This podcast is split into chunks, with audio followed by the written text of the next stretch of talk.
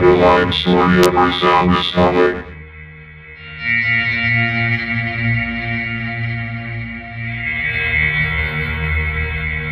Subsonic.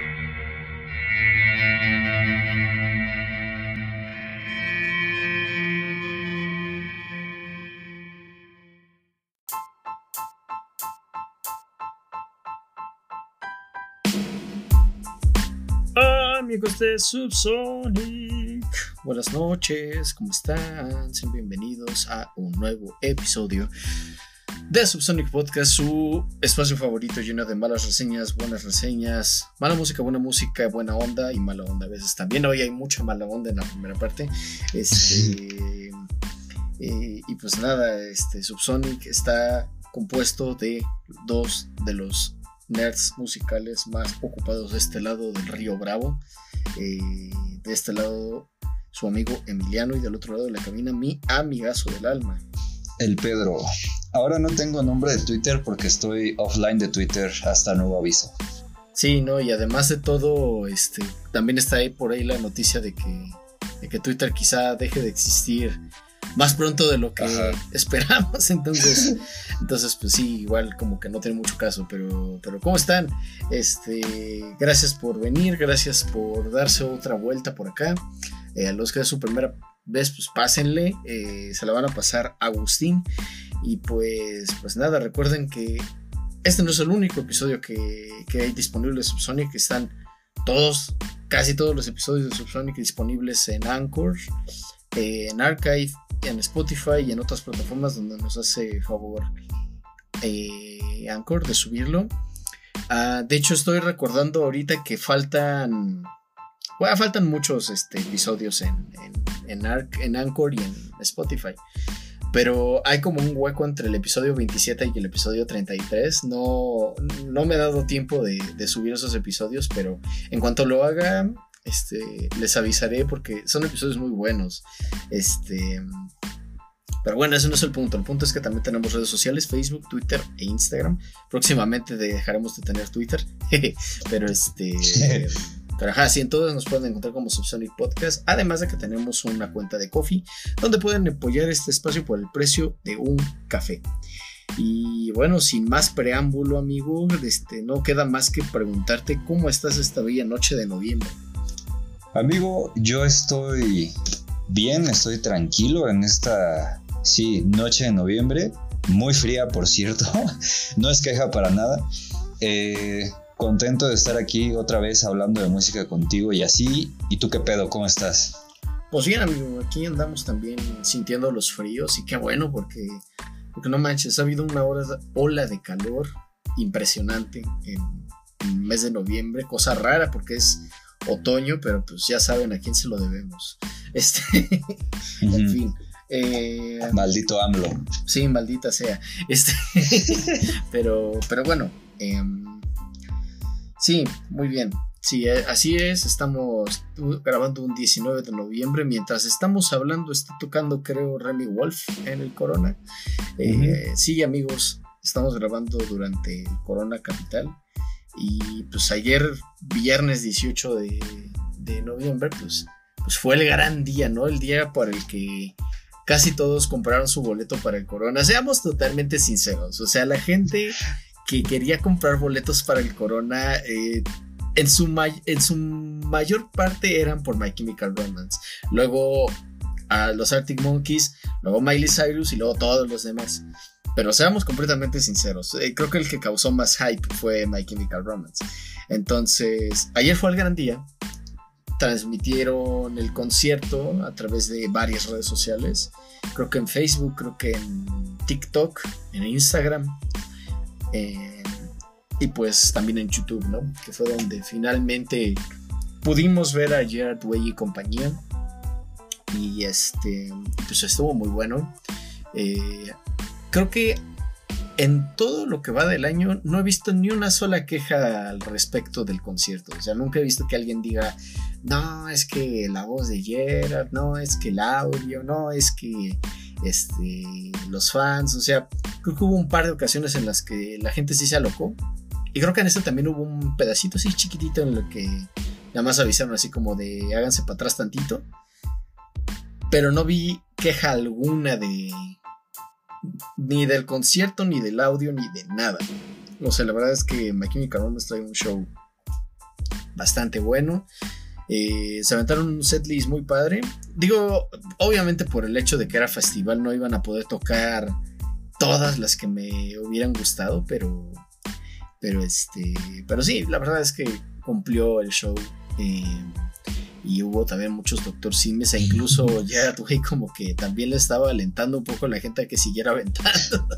Este, ajá, y tocaron joyitas escondidas como Burying in Black, que es un demo de las sesiones de Three Cheers, eh, disponible en Live on the Murder Scene, y, y, y, y Boy Division, que es la pista del primer sencillo de Conventional Weapons. Entonces, ahí con esas dos fue como el acabose, ¿no? Y, pues obviamente tocaron canciones del Danger Days, que es el único álbum que no, han no habían tocado en México, ¿no? Entonces, por ahí estuvo Planetary Go, eh, Na Na Na, Destroya y cerraron con The Kids from Yesterday. Fuera de eso, creo que todas las demás sí las habían tocado antes, eh, excepto Foundations of Decay, desde luego, que es con la que abre el concierto. Pero, pero a ti, ¿qué te pareció, amigo? Amigo, eh, fue muy cagado porque ves que cuando me dijiste como eso de las 11 te dije que ya me iba a dormir. Entonces, güey, la neta, no sé por qué, pero se me fue el sueño y dije, me voy a meter a YouTube, güey. Y, güey, estaba la transmisión ahí en YouTube y dije, güey, vamos a verlo. O sea, es My Chemical Romance y me gusta, soy fan, güey. Y no mames, güey. O sea, sí me gustó demasiado. Eh, no sé qué tanto me perdí, güey, porque empecé a verlo justo cuando I'm Not Okay iba como a la mitad. Pero, eh, güey, sí me, me, gustó demasiado. La voz de Gerard estuvo eh, bien. Eh, me latió su disfraz, güey. No entendí si era como de caballero medieval o de otra cosa, pero la neta estaba como que muy, muy chido, güey. También me latió este gesto que tuvo para con los doctores Simis, que le puso el pequeño hombre viejo, güey. Sí. y no sé, o sea, las canciones estuvieron bien, güey. Por ahí te mandé un mensaje que te dije así como que, güey, eh, Cancer, The Ghost of You y Famous Last Words, así sin pedos me pudieron haber hecho llorar, güey. Y me gustó mucho que también cerró con Creeds from Yesterday, güey. Se me hizo como un cierre muy, muy, muy, muy bonito. Mm, sí. Eh, güey, no sé, o sea, yo sigo viendo a Gerard y sigo viendo a Rey Toro y es como de, no sé de dónde sacan energía estos cabrones, güey, pero dan todo, güey, y eso, eso me gustó, güey. Eh, sí, obviamente se notó, güey, que casi toda la gente que estaba en el Corona, al menos ayer, güey, fue por My Chemical Romance, porque había un puterísimo de gente, güey. O sea, las pocas tomas que, que, que, enfocaron al público sí se veía como que un chingo de banda, güey. Muchos de nuestros conocidos fueron, güey. Muchos de nuestros conocidos lo vimos. pues por streaming, güey. Pero, pues, güey, o sea, la neta como que sí estuvo muy, muy, muy chido, güey. A mí me gustó mil, güey. Por un lado sí me hubiera gustado estar ahí, güey, porque nunca he ido a un concierto de My Chemical Romance y se ve que se pone cabrón. Pero, eh, por otro lado, y por lo mismo de que estaba en festival, como que sí me dio un poquito de, de la cago y de la ansiedad de ver tanta gente, güey, y de pensar así de, güey, o sea, si hubiera estado ahí, güey, sí hubiera estado muy chido, pero ahorita ya estaría pensando así como de, güey, ¿cómo nos regresamos, güey? Que el puto Uber no nos acepta el viaje, güey, que no encontramos taxi, que ya cerró el metro, güey. Entonces, no sé, fueron como que, ¿cómo, cómo decirlo? Como que regresiones a, esos momentos de tensión después del momento chido del concierto. Pero estuvo muy, muy chido, la neta. sí, la verdad es que, insisto, montaron muy buen show. Sí, la neta, eh, tengo entendido que iban a como habilitar eh, rutas a la par del metro, es decir, obviamente a la una de la mañana, una y media que acabó más o menos el, concierto, eh, ya iba a estar cerrado el metro, pero creo que iban a montar como rutas que van por el mismo camino que las líneas del metro para que la gente se pudiera regresar. Este. No sé qué tan, tan seguro iba a ser eso, pero pues, siempre está el Uber, ¿no? Para, como opción o cualquier otra cosa, no excepto Beat porque creo que ya se van, pero en fin, ese no es el punto, el punto es que pues sí, estuvo muy cool. Ya el güey traía ahí unos aparatos este, conectados a su micrófono para causar distorsiones de repente y estuvo muy cagado. este, Sí, su disfraz a mí me parecía que era más como como igual un caballero medieval. Pero, por ejemplo, mi amorcito, saludos, con quien vi el concierto, este, decía que era más como Juana de Arco. Este, y pues tiene sentido, porque, porque o sea, Gerard Way ha estado como vistiéndose de porrista o de enfermera o de Audrey Hepburn, entonces tiene como todo el sentido del mundo que fuera Juana de Arco. Aparte de, de My Chemical Romance, también tuve chance de ver a Mitski que igual montó un show buenísimo. O sea, me encanta cómo canta esa mujer en vivo. Y, me encanta que le mete como mucha.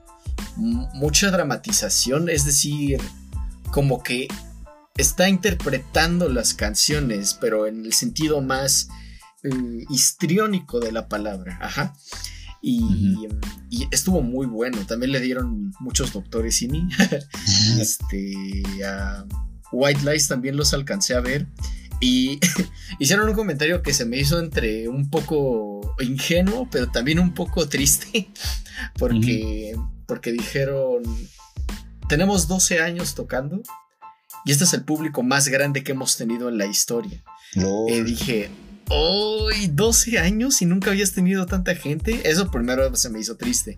Y lo segundo es como, híjole, ¿cómo le decimos que vienen a ver a My Chemical este, Ajá.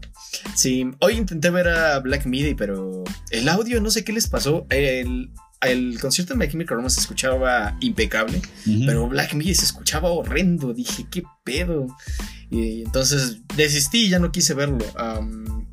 Pero bueno, volviendo a My Chemical Romance, pues este Frank Quiero andaba ahí desde la mañana porque empezó una nueva, tiene un nuevo proyecto que se llama LS Dunes, que tocaron en la tarde. Y pues nada, siempre es un placer ver a My Chemical Romance y verlos felices, o sea, porque Ray Toro estaba sonriendo en todas las canciones, estaba sonriendo mientras tocaban y dije, este está pasándosela pero bomba, güey, qué chingón. Este, pero sí, esos son otros comentarios al margen eh, y pues, pues eso, amigo. A huevo, a huevo, qué bien. Este, pero bueno, eh, no todo fue risas y diversión esta semana, amigos. Porque, bueno, pues sí pasaron como muchas cosas, pero creo que lo que se lleva el, el pastel fue el anuncio de las nominaciones a los Grammys. Este. Eso se hizo el 15 de noviembre pasado a través de una live stream en YouTube. Y pues nada, los grandes nominados son Beyoncé, nuestro muchacho Kendrick Lamar, Adele y Harry Styles. Principalmente. Eh, esto se va a llevar a cabo el próximo 5 de febrero. Eh, y pues sí, les digo, Beyoncé se llevó nueve nominaciones, incluido este, grabación del año y álbum del año.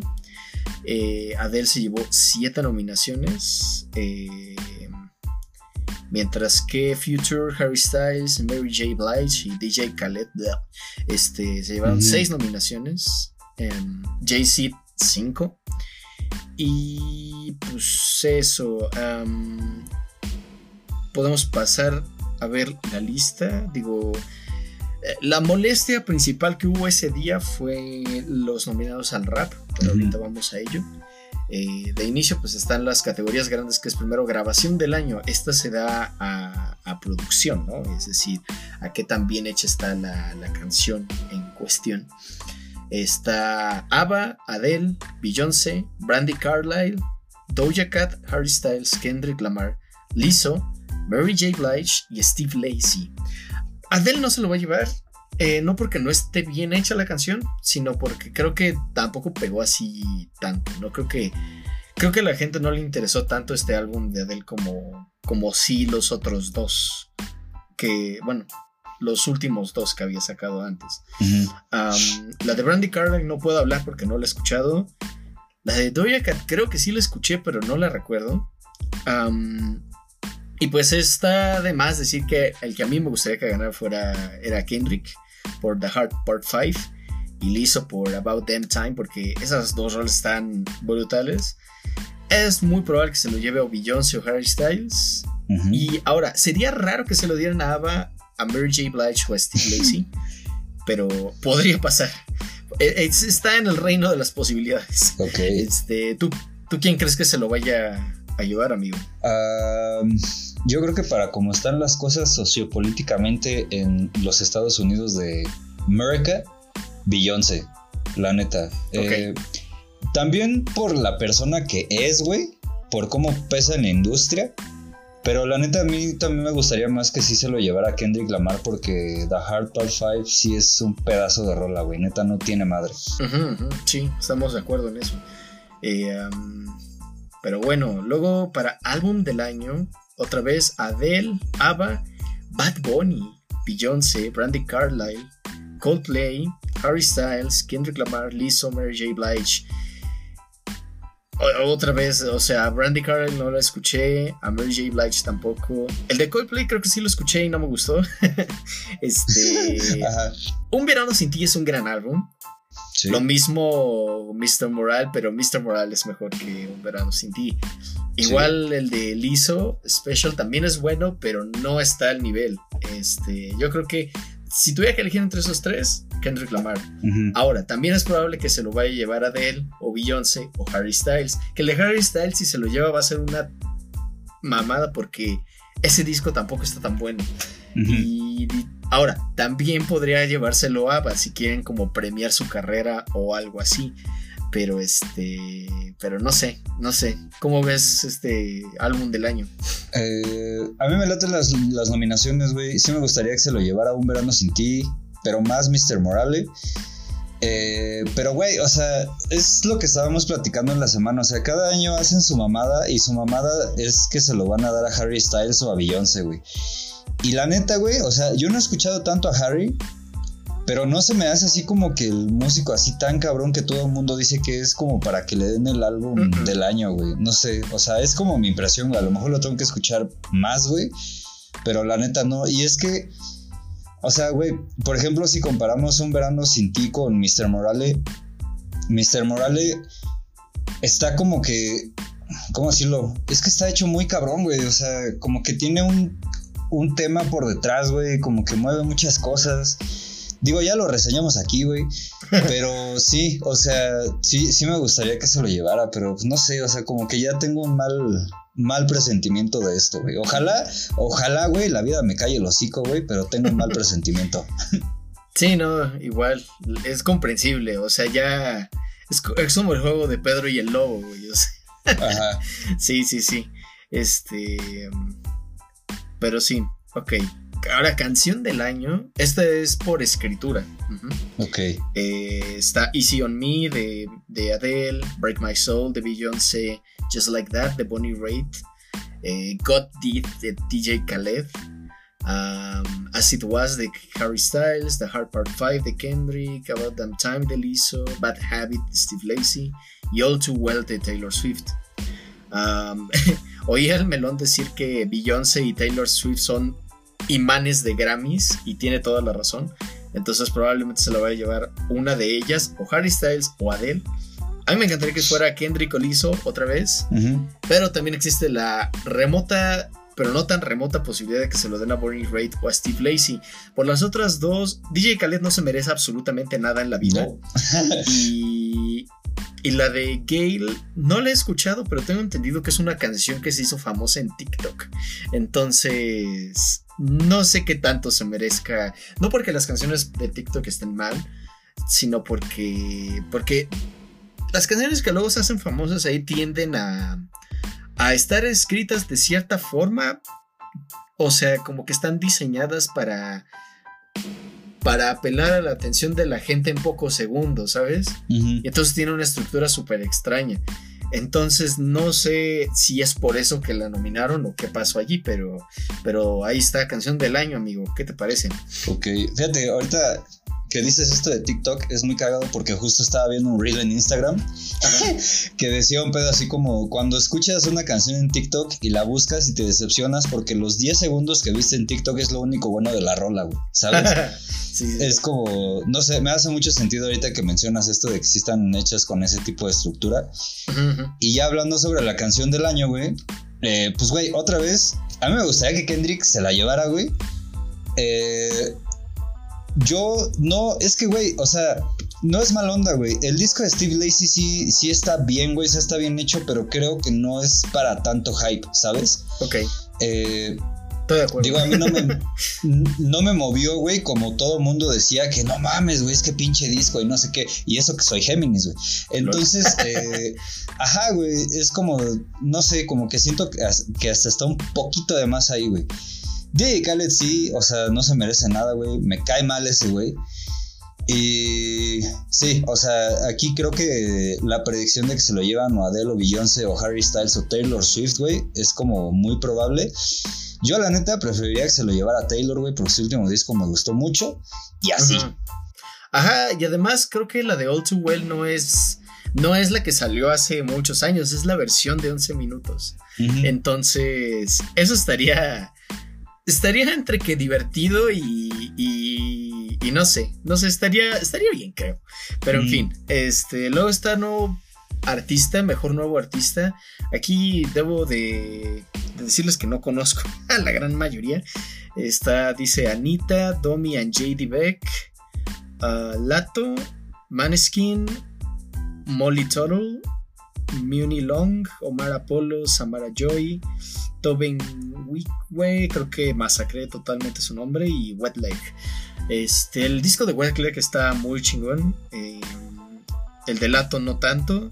Y pues los otros dos que topo es Maneskin y Omar Apollo. Entonces, pues no sé, si se lo dan a Wet Leg, qué chingón, porque salió su disco debut este año, entonces estaría al punto. Pero, pero no sé, ¿tú ubicas a alguien más de esta lista? No ubico a nadie, amigo. Omar Apolo medio lo topo de nombre porque veo que lo mencionan mucho por ahí en Instagram, pero no Ajá. topo a nadie, perdón. Ah, está bien, no hay problema. Eh, bueno, pasando a la siguiente que es mejor interpretación en solitario de pop. Ah, Adele, Bad Bunny, Doja Cat, Harry Styles, Lizzo, Steve Lacey. Eh, estaría super mamón que se lo llevara Bad Bunny, pero probablemente se lo lleven o Lizzo, o Doja Cat, o Adele.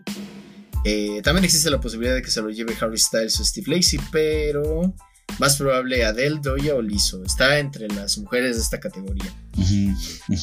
Ajá, y la verdad es que, que por ejemplo, sí hizo un gran trabajo con esa rola. Entonces, si se lo lleva ella, perfecto. Sí, sí, sí.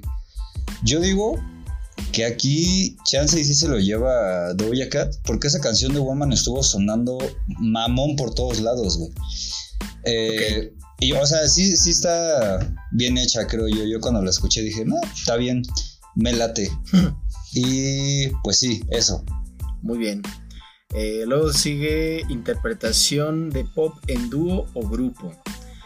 Está ABBA, Camila Cabello y Ed Sheeran con Bam Bam.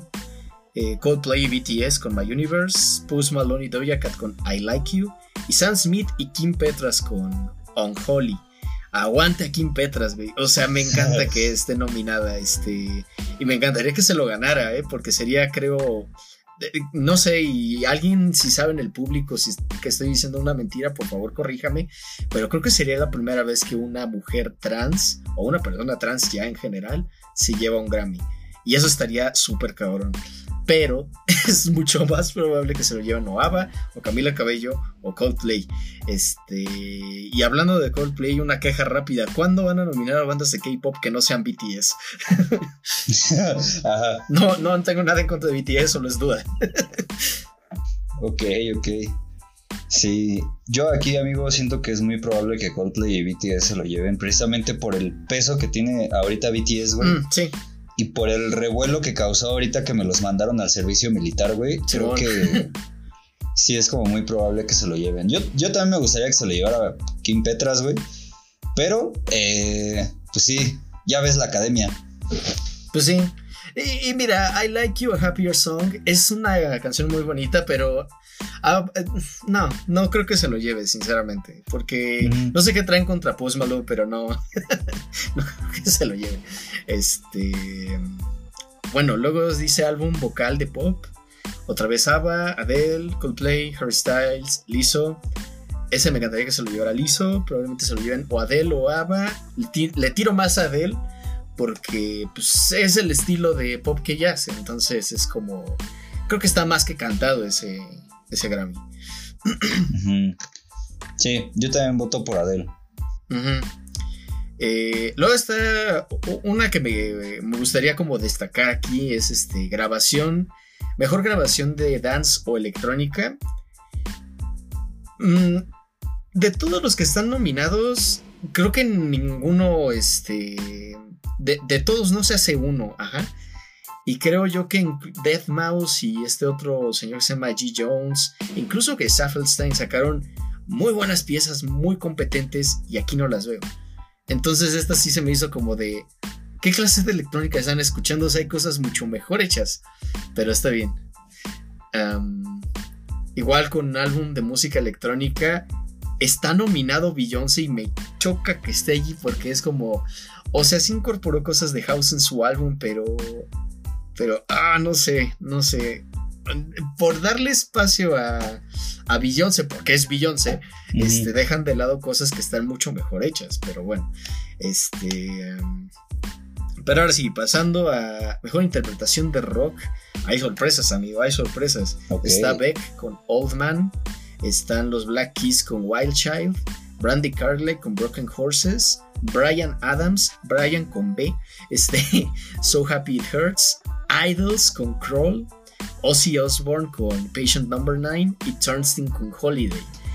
Ahora, a mí me encantaría que se lo llevara Idols porque fue una grata sorpresa para mí verlos aquí. Fue como, ok, Idols nominado un Grammy, wow.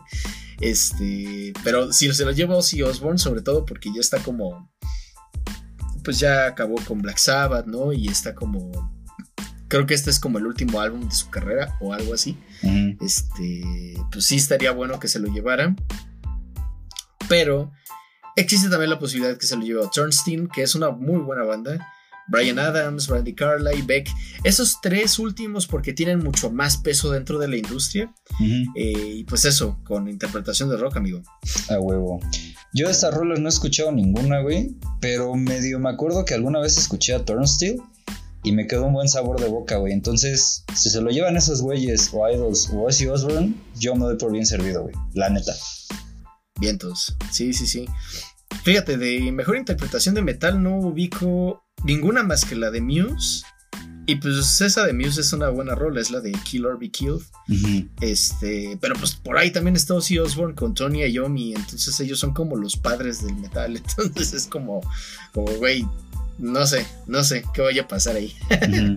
Pero yo sí he hecho en falta Hate to Alice de Creator o Running de Ibaraki, que son unas rolas, pero mamoncísimas de metal de este año. Sí, yo también, y justo, es que, bueno, no he escuchado la rola de Muse, pero como que en mi cabeza Muse no era como que tanto metal, no sé si ya cambiaron como que su sonido, No, realmente. Ah, pero, güey, o sea, sí creo que sí hubiera estado más chido que, que estuvieran Creator ahí y Ronin, pero, güey, es que creo que va justo por este lado de que Creator todavía se considera un poquito una banda medio under de, de culto, como que no ha no ha llegado como así al mainstream como que tan cabrón, güey. Entonces creo que por eso no están ahí, que deberían estar ahí, güey. Sí, Ajá. pero justo como no tienen la popularidad que tiene, digamos, Megadeth, pues no están ahí, güey. Ya, pues sí, sí tiene sentido. Eh, luego está mejor álbum de rock. Que están los Black Keys eh, con Dropout Boogie. Que me da mucha risa porque ese disco salió en el mismo día que salió el. El este. Mr. Moral. Entonces, como que nadie peló ese álbum. Este. Excepto la academia, según parece. Eh, está el nuevo álbum de Elvis Costello. Está el crawler de Idols. Mainstream Sellout de Machine Gun Kelly, Patient Number 9 de Ozzy Osbourne y Lucifer on the Sofa de Spoon. Tengo entendido que ese álbum de Spoon está muy bueno, yo no lo he escuchado. Um, eh, Mainstream Sellout de Machine Gun Kelly, pues me cae gordo Machine Gun Kelly. Y, la verdad siento que no hace tan buen trabajo haciendo rock. Y pues Black Keys siento que ya se quedaron en el Brothers desde hace como 10 años. Entonces, pues ahí están esos. No sé qué tanta oportunidad tengan. Pero yo creo que Elvis Costello y Ozzy Osbourne tienen mucha probabilidad por ser quienes son. Aunque a mí me encantaría que se lo llevara a Idols. A huevo. Fíjate, Spoon justo ahorita está tocando en el Corona, güey. Qué cagado. Eh, pero sí, o sea, sí, también me la más que se lo llevara a Idols o Ozzy Osbourne. Machine Gun Kelly también me cae mal, güey. Eh, no me gusta el rock que hace, no me gusta el rap que hace. Creo que incluso haciendo rap es peor de lo que hace en rock, güey. Entonces a él sí no le darían ni los buenos días, güey. Y, güey, o sea, si me dices que los Black Keys siguen montados en Brothers, güey, es como de. O sea, si Brothers hubiera salido este año, chance, güey. Pero, eh, pues no, güey, ya tiene rato que salió, entonces no, no, que no les den nada, güey. Ajá. Y de hecho, hay otros álbumes de rock que estaría bueno que nominaran. Por ejemplo, está ahí el, el Cave Word de Viagra Boys, que se lo recomendé hace algunos episodios. Ese es un gran álbum de rock. Entonces, ese, por ejemplo, habría estado chido que lo nominaran, pero pues, pues a mí no me preguntaron. Entonces, este. eh, luego está mejor interpretación de música alternativa. Eh en donde están los Arctic Monkeys con Dirt, Better Be Unbearable, Big Thief con Certainty, eh, Florence and the Machine con King, Wet Leg con Chase Long, eh, y los Yeah Yeah Yeahs con Perfume Genius, que también les hablamos de él aquí, con mm. Speaking of the Age of the of the Age of the World. Em, y pues, pues mira, la de Big Thief, no la he escuchado. Tampoco he escuchado la de. Bueno, de hecho, bueno, para que sea más fácil, solo escuché a Wet Leg y a los Arctic. Sin embargo, creo que tienen muy buena probabilidad de ganar los Arctic, Florence o los Yeah Yeah Ahí me encantaría que se lo llevara a Wet Leg. Pero si se los llevan los Arctic, no tengo ningún problema. De hecho, sí, dénselo a quien sea. Creo que es una. Están bien elegidos allí, aunque creo que algunos tienen más posibilidad que otros. A mí me gustaría que se lo llevaran los Arctic Monkeys, güey, porque ese disco sí me gustó. Eh, no he escuchado ninguna otra de esta lista, güey. Lo que sí estoy muy consciente es que, o sea, desde mi punto de vista es muy probable que se lo lleven los ya, ya, ya, güey. Ok. Porque, no sé, a mí como que me da la sensación que este año en específico como que tuvieron un revival, no solo de lo que acaban de sacar, güey, sino como de sus otras rolas. Ajá. Entonces, este, sí, creo que, que, por eso es muy probable que se lo lleven estos güeyes, pero sí, a mí me encantaría que se lo llevaran los changos del Ártico. Simón, Simón. este, bueno, siguiente es dentro de la misma categoría, mejor álbum de música alternativa. Eh, están nominados Arcade Fire, Big Thief, Bjork, Wet Leg y los Ya Ya eh, de estos nada más he escuchado el de Wet Leg y el de Arcade Fire. Y yo preferiría que se lo llevara Wet Leg. Porque pues Arcade Fire está un poquito bajo fuego. este. Desde hace un, como un mes o algo así. Por esto de que hay alegaciones de que. De que Wim Butler tuvo una conducta inapropiada con mujeres hace, hace varios años. Entonces no están como bajo una muy buena luz que digamos en este momento. Así que yo preferiría que se lo dieran a Wetleg. Pero también preferiría que hubieran nominado o a Mitski, porque su álbum estuvo muy bueno, o a esta mujer australiana que se llama Hatsi, que también sacó un disco alternativo muy, muy bueno. Pero este, pero sí, eso con la música alternativa. Ok. Yo tampoco esto topé nadie. Bjork no es santa de mi devoción, güey. Entonces sí. Mejor hubieran metido a Mitski, güey, la neta. Sí, la neta. Pero en fin, eh, luego de estas vienen las categorías de RB. Eh, que ahí sí no escuché ninguna, solo no quiero que se lo den a Beyoncé. Lo mismo con mejor interpretación de RB tradicional, lo mismo con mejor canción de RB. Eh, hablando de mejor álbum de RB progresivo, pues otra vez no nominaron a The Weeknd, pero sí nominaron a Corey Henry, Moonchild, Steve Lacey, Tank and the Bangas y Therese Martin, que el álbum de Terrace Martin no lo escuché, pero tengo entendido que ahí participó Kendrick Lamar en una o dos canciones. Entonces, según recuerdo, estuvo bueno eso. Y el de Steve Lacey, pues como dijimos hace rato, creo que es más el hype que otra cosa. Entonces, si se lo da a Terrace Martin está bien, si no, dénselo a quien quieran, menos a Steve Lacey. ok. Eh, sí, la misma opinión, amigo. De aquí como que no topo a nadie, pero sí que se lo den a, Martin, la neta. También está mejor álbum de RB. Eh, de aquí el único que escuché es el Black Radio 3 de Robert Glasper. Qué pedazo de álbum, ¿eh? Es muy bueno. Em, y, y, bueno, aquí sí la única queja que tengo es como de, güey, ¿cómo chingados terminó Chris Brown en esta categoría? Ok.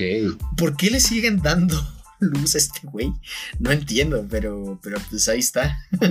Verga, güey. Pues no, yo tampoco me explico qué pedo con Chris Brown, güey. Según yo, güey, o corrígeme si estoy como en lo, en lo equivocado, vaya. Ajá. Este güey ya ni siquiera es como relevante, güey. O sea, como que ya no, ya no da tope en las listas, güey. Ya nadie se quiere juntar con él más que Drake, güey. O a veces la persona que se llama con K. Pero, pues, no, no sé, güey. O sea, no, no entiendo qué pedo. De ahí no he escuchado a nadie, güey, pero que se lo den a quien sea, menos a Chris Brown. sí, al Children. este, pero bueno, luego llegamos ya a la esperada categoría de este rap. Y pues primero tenemos mejor interpretación de rap. Y oh boy, este, está DJ Khaled con Rick Ross, Lil Wayne, Jay-Z, John Legend y Friday por God Did.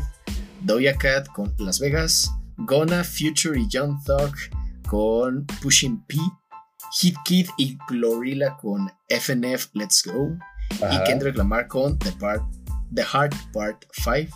Ok. Mira, yo he hecho en falta a Jid, sí. a Denzel Curry, sí. a, YG que sacó una rola muy buena con J. Cole que se llama Skirt Money. Y a Vince Staples que sacó pues, su disco de Ramona Parks Broke My Heart estuvo muy bueno. En especial su rola de Magic, hijo, qué rolota. Pero, pero no sé, no sé, no sé qué pasó aquí, o sea. no sé, no entiendo, no entiendo qué, estamos entendiendo por rap aquí. pues es, es, la popularidad, amigo. Es que mira, Doja Cat ahorita está petando. Ajá. DJ Khaled siempre hace su berrinche, o sea, cada año saca disco para hacer berrinche, que lo pongan en todas las listas y que lo nominen, güey. Ojalá también un día lo nominaran para irse a chingar a su madre, güey. ok. Eh, Hit Kid y Glorilla no los topo, güey, pero eso de FNF, güey, suena como a nomenclatura de rifle de asalto, güey, y no sé qué pedo con esa rola, güey. Ajá. Eh, Gona Corrígeme si estoy otra vez equivocado, güey, pero creo que a este cabrón lo arrestaron como a mitad de año por algo de tráfico de armas o algún pedo así, güey. Ah, no, no fue. No recuerdo bien, güey. Creo, no fue a, De hecho, fue esa John Thug que está en la misma rola. Ajá, sí. A uno de esos güeyes lo habían arrestado, güey. Entonces creo que por ahí va. Obviamente a mí me gustaría que ganara Kendrick Lamar, güey, pero sí, o sea, todos los que mencionaste, güey, en, en especial Denzel, perdón es como de, ¿por qué chingados no están aquí, güey? O sea, no, no me explico, güey. Ese disco que sacó Denzel, güey, lo escuché dos veces y a mí se me hizo muy bueno, güey, y lo podría escuchar otra vez y se me haría muy bueno de vuelta, güey. Entonces, no sé qué pedo, güey. No entiendo, güey. No, ni yo. Mira, la de Las Vegas sí está chida. Ya me acordé que sí la escuché porque es del soundtrack de la película de Elvis. Entonces, esa sí está chida. Eh, pero, pero sí, las otras es como de, güey, ¿qué pedo? Excepto Kendrick, desde luego, pero en fin. esta mejor interpretación de rap melódico, otra vez DJ Khaled, con Future y Sisa con Beautiful. Future, Drake y Thames por Wait for You. Jack Harlow con First Class. Kendrick Lamar, Blast y Amanda Rifer con Die Hard. Y Lato con Big Energy. Ah, es que, mira, aquí tenemos un problema porque otra vez está DJ Khaled y está Jack Harlow que no rapea una chingada. Y este. Y, Lato que, mira, o sea, creo que hace su chamba, se esfuerza, pero todavía no está allí. O sea, todavía no está al nivel de Nicki Minaj o Cardi B, ¿sabes? O sea, pero. Pero no sé, no sé, no sé. Ah, güey, no hay un lugar así en el internet, güey. Este año no hay un lugar en el que yo haya visto que hablen bien de Jack Harlow. Ajá. Ajá. O sea, güey, en todos lados lo pendejean, le tiran popó, güey. Dicen que todo lo que ha hecho este año está como de la chingada. No entiendo por qué lo están nominando, güey. Digo, Yo solo he escuchado una canción de ese güey que sacó con Snoop Dogg y ya, güey, porque lo demás no me ha gustado, güey. Obviamente a mí me mamaría que ganara Die Hard, güey, porque Obvio. creo que es mi rola favorita del Mr. Morale. Pero pues, güey, o sea, a ver qué, qué chingados pasa, güey. Vale, madre. Sí. Vale madre. Y para canción de rap lo mismo, güey, porque, o sea, pudieron haber nominado cualquiera de las que dije, Surround Sound, Walking, Scared Money, o sea, Black Thought se echó un discazo de rap este año.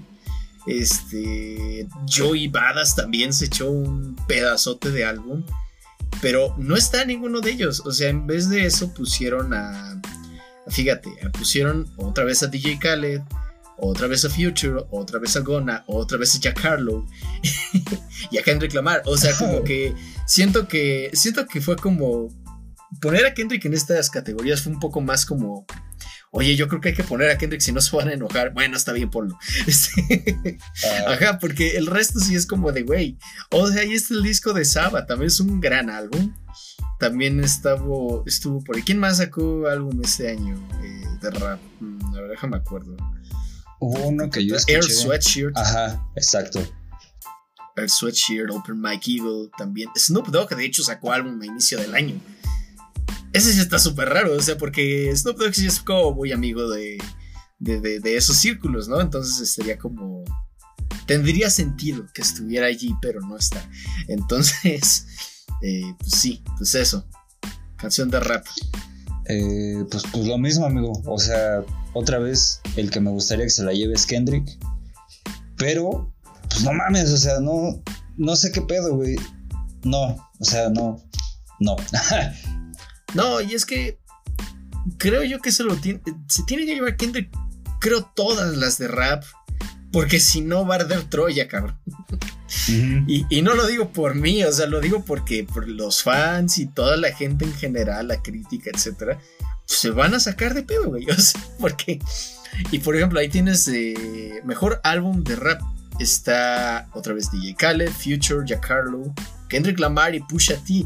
Por ejemplo, esta es, un, esta es una, una pregunta interesante.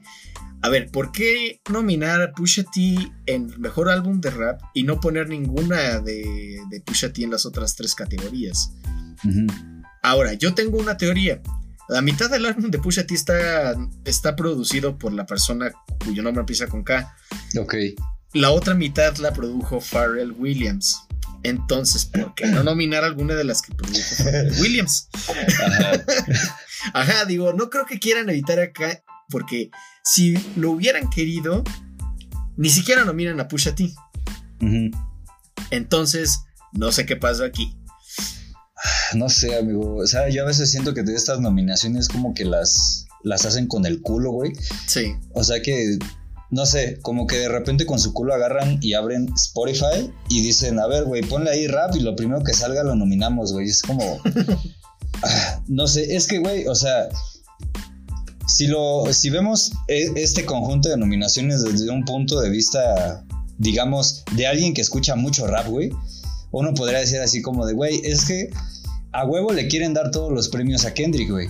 Pero si lo ves desde el punto de vista de alguien que no escucha tanto rap, güey, es como tú dices, o sea, pusieron a Kendrick porque hay como que cierta deuda con el público y como que no, como que quieren como que tenernos contentos, pero a la mera hora van a hacer una mamada. No sé, güey. El chiste es que yo creo que sí hacen eso del Spotify y es como de chale, güey. O sea, no, no lo explico, güey. Vale madre. no, ni yo, güey. digo, y antes no nominaron alguno de los dos álbumes de Drake de este año, ¿eh?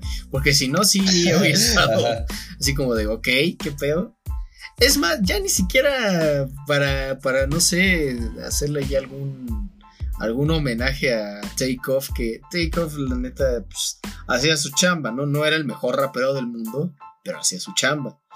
O sea, no me acuerdo quién, a quién le escuché ese comentario que, ah, se quejan de los que hacen este mumble rap, pero pues al final del día nosotros como MCs somos maestros de ceremonias, eso quiere decir MC, y el trabajo de un maestro de ceremonias es prender a la gente.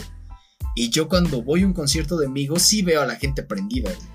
Entonces es como, como, pues sí, o sea, no hay como por qué quejarse ni hacerle el feo a los que hacen mumble rap.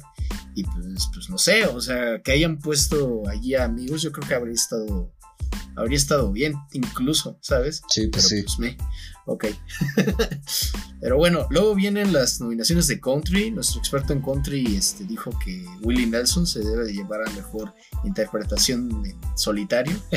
Sí. Este, Este. Ah, perdón. Sí, dale. Eh, sí, güey. Yo, sinceramente, creo que sí se lo van a dar a Willie Nelson. No lo he escuchado, güey. Pero la cosa está así, güey. Willie Nelson es como una de las últimas figuras del country del siglo XX, güey.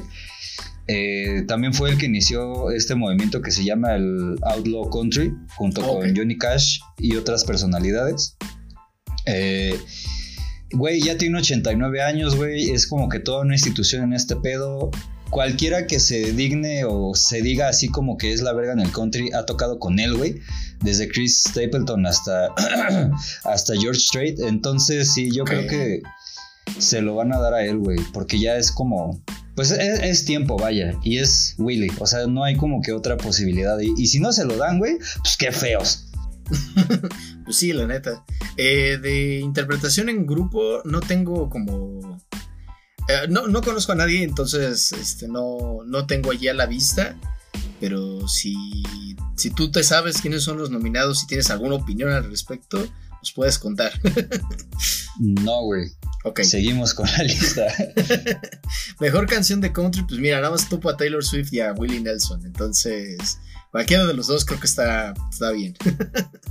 Por dos. Ajá, y en mejor álbum de country, pues creo que el elegido será Willie Nelson, ¿no? A Beautiful Time. Exacto, sí. Es, lo que te digo, o sea, ya, ya es como que, que momento de que se lo den, güey. Sobre todo en este año que el country ha estado como que teniendo un revival. Y más porque das cuenta que está pasando como que algo raro, güey. Está como que teniendo un revival, pero a bandas, por ejemplo, de la talla de, Midland, como que la... Pues sí, o sea... eh, como el público como que no les está dando tanta aceptación, güey, porque dicen, no, es que esto es basura, güey, no está tan clásico como esto y aquello. Entonces, eh, sí, creo que la banda se está yendo como más por lo clásico y en ese sentido creo que sí es más posible que se lo lleve Willie Nelson. Este, aquí hay otro nominado que se llama Luke Combs. Ese güey no me da confianza, güey, no he escuchado nada de él, no lo topo para nada, pero nada más he visto sus miniaturas en YouTube y lo veo, güey. Y es como, me das una mala espina, hermano. O sea, no sé, ojalá no te lo den. Ok. Y eh, una banda precisamente que es más o menos nueva, que a mí me gusta mucho, que se llama Midland, güey, sacó Ajá. este año disco que se llama The Last Resort. Y no lo nominaron a nada, güey. Y según yo sí tiene como que canciones muy buenas de country. Y no sé por qué chingados no los nominaron. Pero bueno, güey. Ok, ok. Bueno, eh, otra categoría que al- yo quiero nada más como hacer un par de comentarios. Es este en- jazz, mejor solo de jazz improvisado. Está Ambrose Akinmusir, a quien yo le tengo mucho cariño desde 2018, porque hizo un disco que me gusta mucho. Este, y escuché esta pista que se llama Rounds en vivo. Y, el sujeto es, es fabuloso, o sea, hace cosas que no, que yo he escuchado en, en jazzistas de los años 60, que le saca unos sonidos a su, a su trompeta que digo, wow, ¿cómo hace eso? Eh, y la otra cosa es que me sorprendió ver a Wayne Shorter aquí, porque este señor es igual, o sea, él hizo sus discos más emblemáticos en los 60, o sea, él es de la generación de John Coltrane.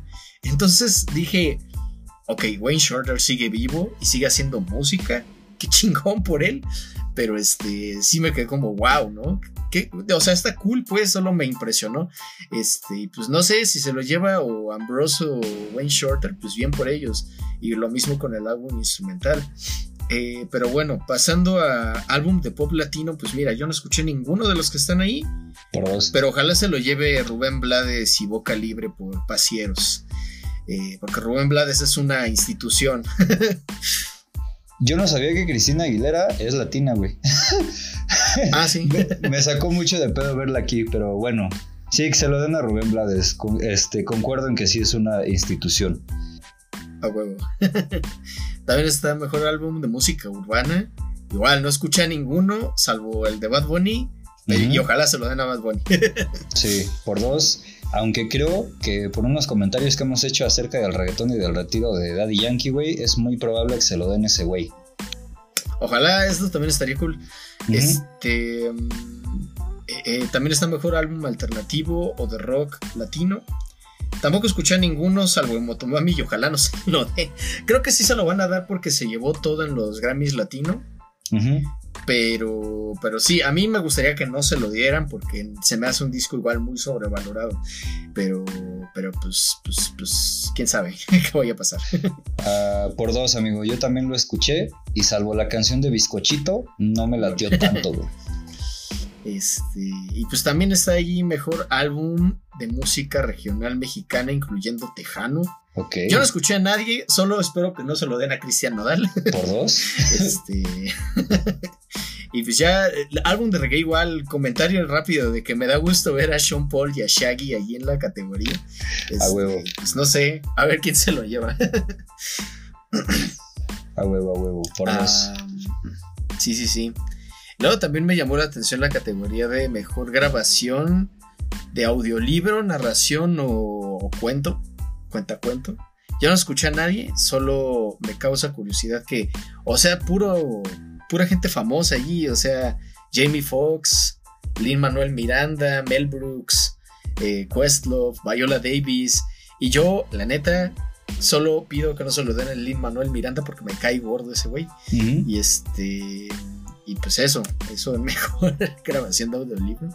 Eh, mejor álbum de comedia, güey. ¿Por ah. quién? Ah, cabrón, ¿por qué nominan a gente odiosa? O sea, y, leí la disculpa del, director de la academia diciendo que no, es que, es que hay que darle... No recuerdo exactamente cuál fue su explicación, pero dice, nosotros no tenemos control sobre por quién vota la academia. Ajá solo votan y ya. Y entonces si alguien queda elegido, pues queda elegido. O sea, ya, ya no nos fijamos en si, en si el contenido es este eh, éticamente correcto o, o, políticamente correcto, etcétera. ¿No? Y, él se justifica diciendo que pues, hay que darle voz a todas las ideas. Es como de, no, güey, no. ah, pinche madre. Es que en serio no entiendo, bueno, entiendo por qué tienen esa idea y tú no has explicado en alguna ocasión por qué se le da tanto peso a la, libertad de expresión en Estados Unidos. Pero, pero neta, no entiendo cómo no se han dado cuenta de que hay ciertos discursos que, que, no merecen tener espacio. Sí. Es que creo que es, justo por eso que hemos comentado acerca de la libertad de expresión. Eh, porque, güey, o sea, si no nominaran a esos dos sujetos que nos caen mal, Eh, alguien empezaría a mamar con, güey, es que nos están censurando, es que la primera enmienda, güey, es que bla, bla, bla. Y es como, como de, güey, sí, entiendo que tu primera enmienda está chingona, güey, pero no mames, o sea, debería como que tener un límite porque, no sé, siento yo que cuando la libertad de expresión empieza como que a darle lugar a, a discursos de odio está culero, güey, porque luego se pueden hacer como que cosas ojetes por la vía legal, güey. Y es como de, mm, no, güey, no. Pues sí, ya que ya que cierto cheto mutante quiere volver a la presidencia, las cosas van a poner feas, amigo. Pero Sí, güey. Pero bueno, este Luego también agregaron una, una nueva categoría que es este mejor soundtrack para videojuego u otro medio interactivo. Ok. Y pues está nominado el soundtrack de Aliens Fireteam Elite, Elite perdón, Call of Duty Vanguard, Old World, Marvel's Guardians of the Galaxy y Assassin's Creed Valhalla, Dawn of Ragnarok. Okay. Pues mira, yo no he jugado ninguno de esos. Pero, pero pues supongo que el soundtrack de Aliens o de Assassin's Creed está chido, pero pues no tengo, no tengo mucho que decir sobre esa categoría, solo me parece interesante que la hayan incluido. A mí también, amigo. Ten por seguro que si el año que entra la repiten, el soundtrack del remake de Silent Hill 2 va a estar ahí, güey. Tiene que estar, güey. O sea, Akira Yamaoka es un gran compositor, güey. Y si Silent Hill es Silent Hill es en gran parte por culpa de ese güey. Entonces, sí, ahí debe estar. Y seguro también va a estar el de God of War Ragnarok, que acaba de salir, güey. Ah, que sí. Muchas fuentes dicen que es un juegazo, güey. Ya le quieren dar el juego del año también, pero ten por seguro que ahí va a estar su, su soundtrack el año que viene. A huevo. Este. Sí, de- me salté la de mejor soundtrack para un medio audiovisual. Eh, están tus sospechosos de siempre: Hans Zimmer, Johnny Greenwood. Michael Giacchino, este. Giacchino, perdón, este. Nicholas Britell, Jermaine Franco, que no lo conozco, pero hizo la música de Encanto. Y pues, ah, Michael, Michael Giacchino es un cabronazo de este, lo que a composición se refiere. Nicholas Britell, lo mismo. Él está haciendo el soundtrack de esta serie de Star Wars Andor y puta madre, qué, qué gran soundtrack. Eh, Johnny Greenwood pues es el de el de Radiohead y, su, y, y es muy bueno haciendo soundtracks. Hans Zimmer pues ya es clásico, ¿no? Entonces, no sé, creo que aquí no, no tendría ninguna molestia en que se lo dieran a quien sea, ¿eh? La neta es que todos son muy buenos. Sí, sí, sí. Yo voto por el este Iakino, porque hizo de. Batman, güey. Y Sí. salvo de Batman, no he visto nada de aquí, güey. Ah, ok. no, yo tampoco, solo como que hablando de la música y de los compositores, creo que son muy buenos. Eh, ahora, canción escrita para un medio audiovisual, creo que esta también es nueva, ¿eh? Eh, y pues está ahí Beyoncé, Be Alive, está, está la canción esta de, no se habla de Bruno, ¿cómo se llama esa? De Encanto. Eh, está una que se llama Keep Rising de la película The Woman King. Está una de Lady Gaga que se llama Hold My Hand, una de Taylor Swift llamada Carolina y una que me dio entre risa y gusto que estuviera nominada, que es este Nobody Like You, escrita por Four Town, que son Jordan Fisher, Phineas O'Connell, el hermano de Billie Eilish. Josh Levi, Topher Ringo y Grayson Villanueva. Este es de esta película de Turning Red eh, de, de Ok. Pixar. Ajá. Es la del panda rojo. Este, pero me da un buen de risa porque esta canción es una de las canciones que toca la banda que le gusta a la protagonista y sus amigas, ¿no? Que es como una boy band.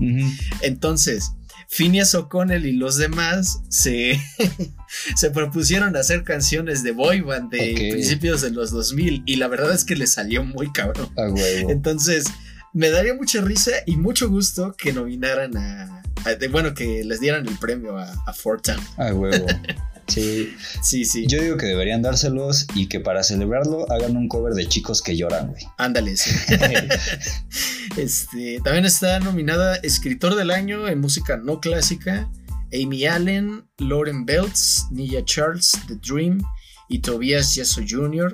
No conozco a nadie más que The Dream, lo he visto como en muchos este, créditos de canciones de rap. Entonces, pues, pues ahí está esa. Mejor, al- álbum mejor este... ah, mejor mezclado, es algo así. Dice Best Engineered Album. Entonces está aquí Adolescence de Bank. Ese no lo, no lo escuché. Chloe and the Next 20th Century de Father John Misty. Harry House de Harry Styles. Black Radio de Robert Glasper. Y Wet Leg de Wet Leg.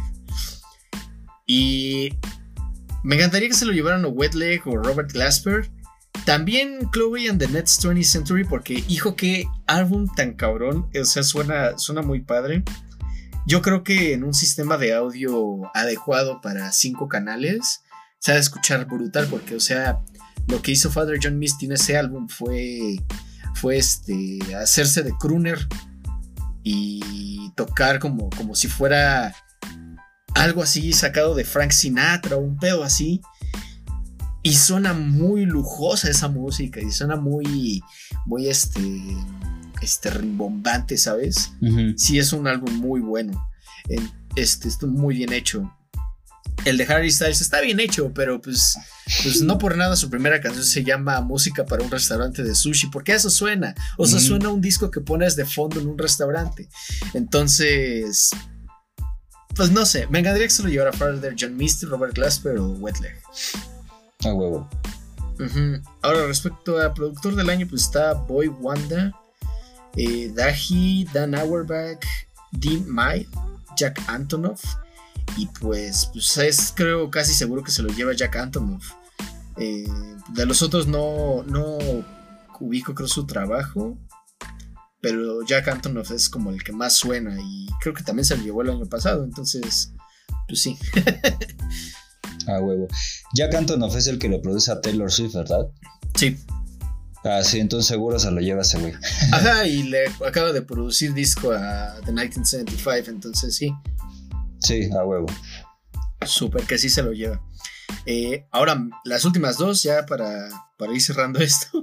Este, mejor video musical está Adele con Easy Me, Yet to Come de BTS, Woman de Doja Cat, As It Was de Harry Styles, The Hard Part 5 de Kendrick Lamar y All Too Worth, el cortometraje de Taylor Swift. Eh, um, The Hard Part 5 tiene méritos ya por el simple hecho de haber usado deepfake. Um, pero pues es probable que se lo lleven o Harry Styles o Adele o Taylor Swift. Eh, digo, también existe la posibilidad que se lo lleve BTS por ser BTS.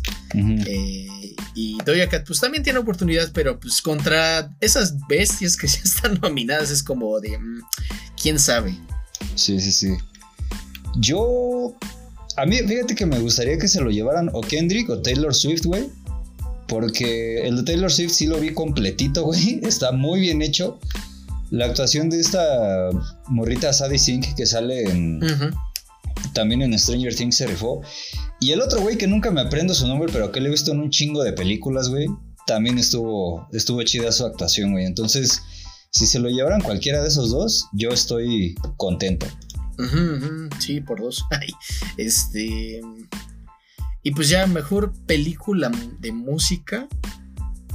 Pues está nominado Adele por Adele One Night Only. eh, Billie Eilish por Billie Eilish Live at the O2. Justin Bieber por Our World. Neil Young y Crazy Horse por A Band, A Brotherhood, A Barn. Rosalía por Motomami, Rosalía TikTok Live Performance.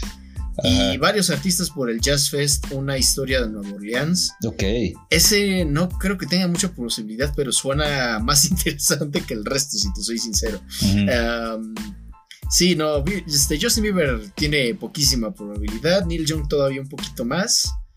Ah, si se los lleva Billie Eilish, pues todo, todo a gusto. Aunque es más probable que se lo lleven a Rosalía o Adele, creo yo.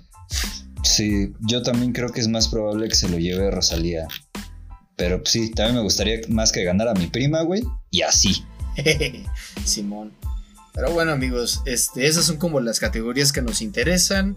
Ya hicimos nuestro coraje. Ya haremos nuestro coraje el próximo 5 de febrero. Y ya les contaremos qué tal. Qué, qué pasó, si se cumplió lo que dijimos, si no se cumplió. Y este. Pues, pues eso, amigo. ¿Algo más que quieras agregar? Este. No, nada. Ojalá Kendrick Lamar se lleve, aunque sea un maldito Grammy. Y pues eso.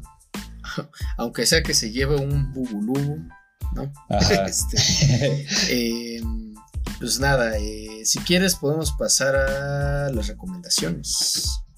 Va. Amigo, yo en recomendaciones hoy vengo, la verdad, muy corto. Eh, en la semana te estaba contando que había escuchado, bueno, visto más bien un concierto de Linkin Park, eh, Ah, que sí. es el Guitar Center Sessions en Los Ángeles.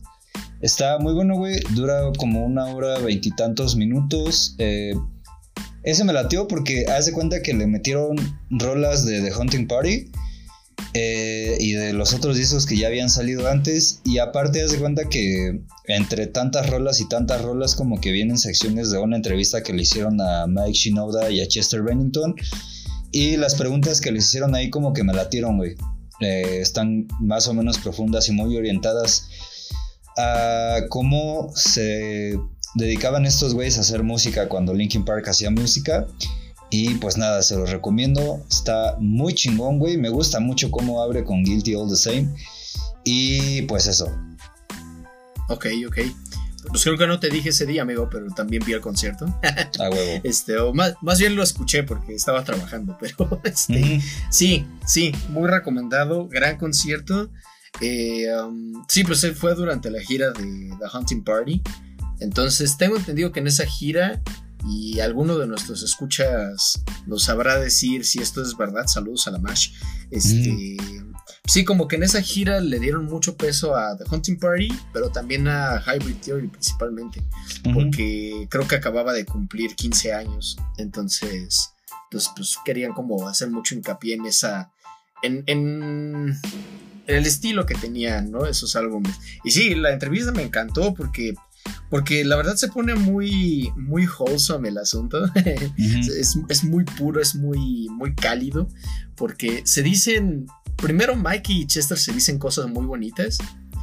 Y también como el escucharlos hablar desde los inicios de la banda y de cómo quisieron empezar a hacer música, etcétera, se me hace de lo más bonito que he visto y me hace extrañar todavía más cuando Linkin Park sacaba música, ¿no? Este, pero, pero sí, sí que gran, gran recomendación.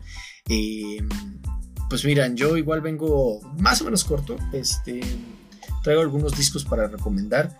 Eh, les voy a recomendar un disco epónimo que no sé si se los he recomendado antes, pero es el disco de Paramore. Este. Eh, que me informan que ya está tocando en el Corona en estos momentos. Otra vez saludos a mi amorcito. este, y le aventaron un Doctor Simi vestido de Hayley Williams a Hayley Williams.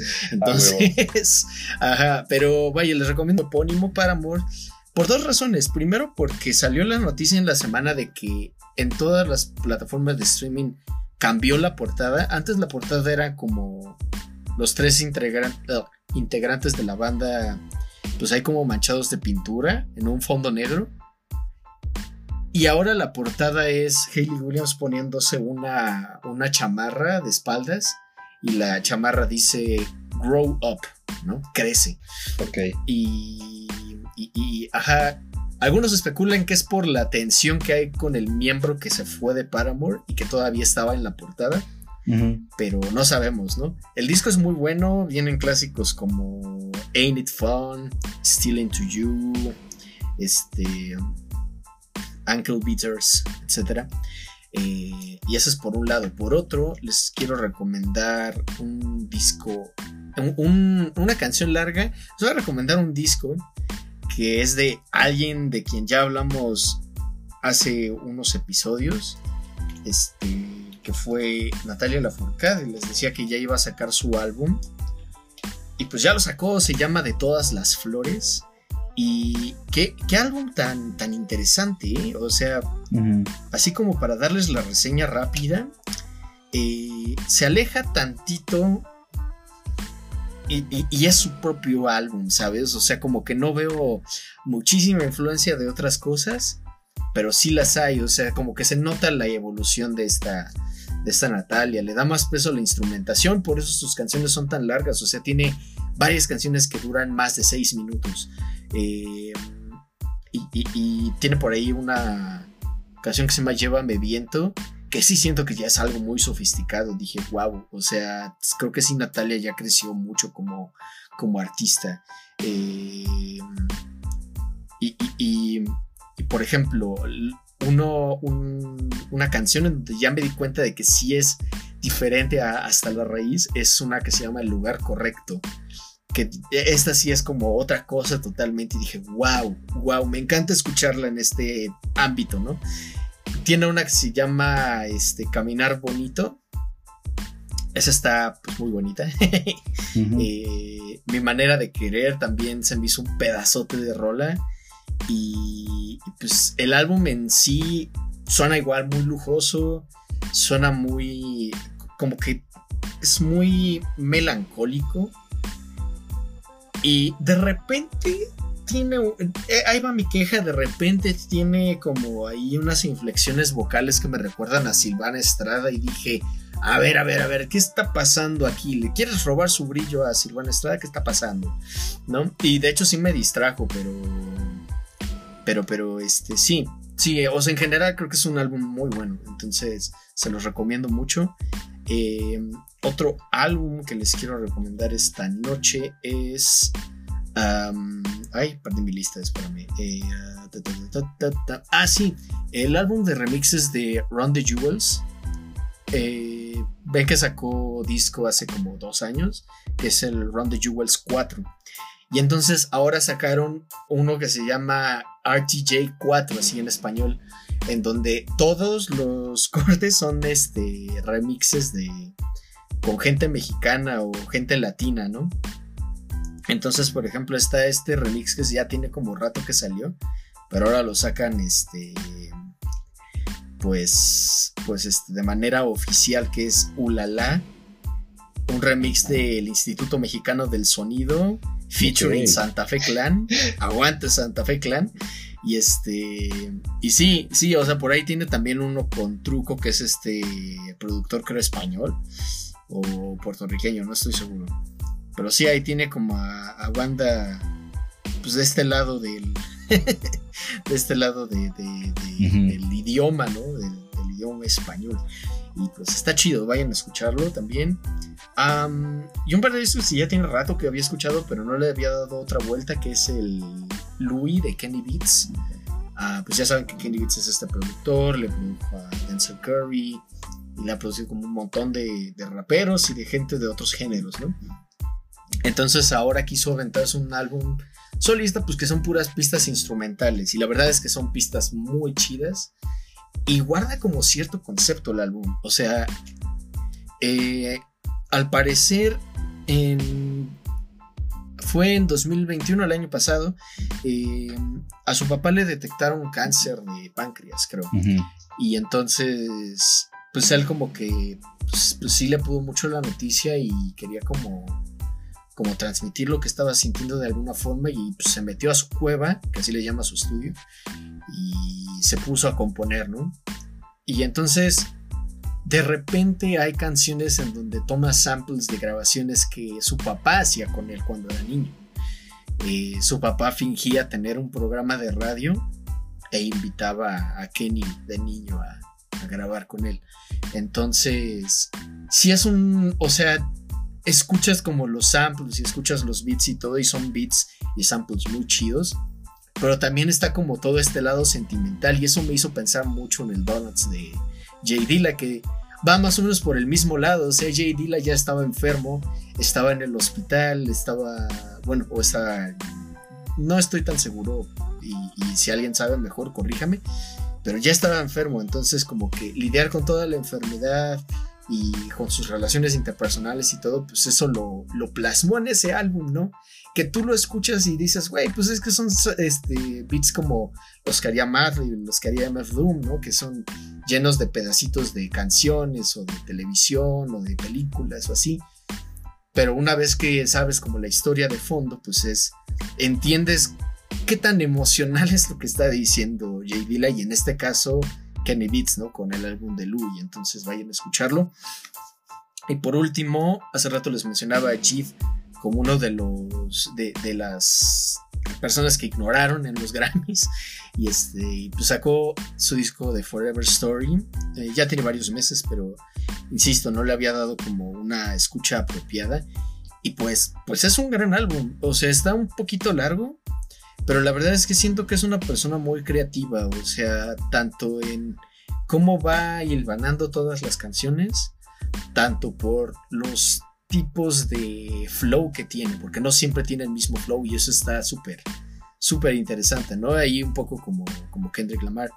Y también tiene invitados pues, pues muy chingones, ¿no? Está ahí Art Gang, está Yasin Bey, antes conocido como Mos Def, Lil Wayne, y por ahí también está 21 Savage, ese no es un invitado de lujo, pero este.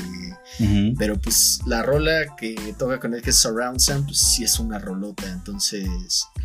Entonces, pues, pues sí está, está muy padre de Forever Story. Ahí cuenta como, como varias cosas de su, de su entorno, ¿no? Es este un ex alumno de Dreamville, entonces aguante Jit también. Y pues esas son mis recomendaciones, amigo. A huevo. Muy buenas recomendaciones, amigo. Me llama mucho escuchar el disco de Doña Nati. Porque el que reseñamos aquí, güey, me gustó demasiado. Entonces quiero ver qué, qué onda con este que acaba de sacar. Y así. Va, va, va, va. Sí, por ahí colgó una en Twitter que ya ni me acuerdo cuál era. Este. Pero sí dije, wow, o sea, ya e- Este es un nuevo himno B, ¿no? Para la banda B. Porque sí dice algo así como. A mí no me importa si eres hombre o mujer, yo te amo porque no sé qué o no sé cuánto. Y dije, órale, muy bien, bien por ella. Este, huevo. y pues sí, sí, está, está cool. Eh, pero. Ah, sí, cierto, no. Bueno, antes de pasar al tema principal, que ya vi. Ya vi el documental que nos habías recomendado hace varios episodios, amigo, de, de Cerati Ah, ok, de de, de Nat Geo. Ajá. Estuvo muy bueno. Este. Ajá, es, tiene como ahí el eslogan. Dice BIOS. eh, la vida de las personas que cambiaron la tuya, algo así. Y entonces son como un montón de, de, este, de, documentales, principalmente de, de músicos. Ajá.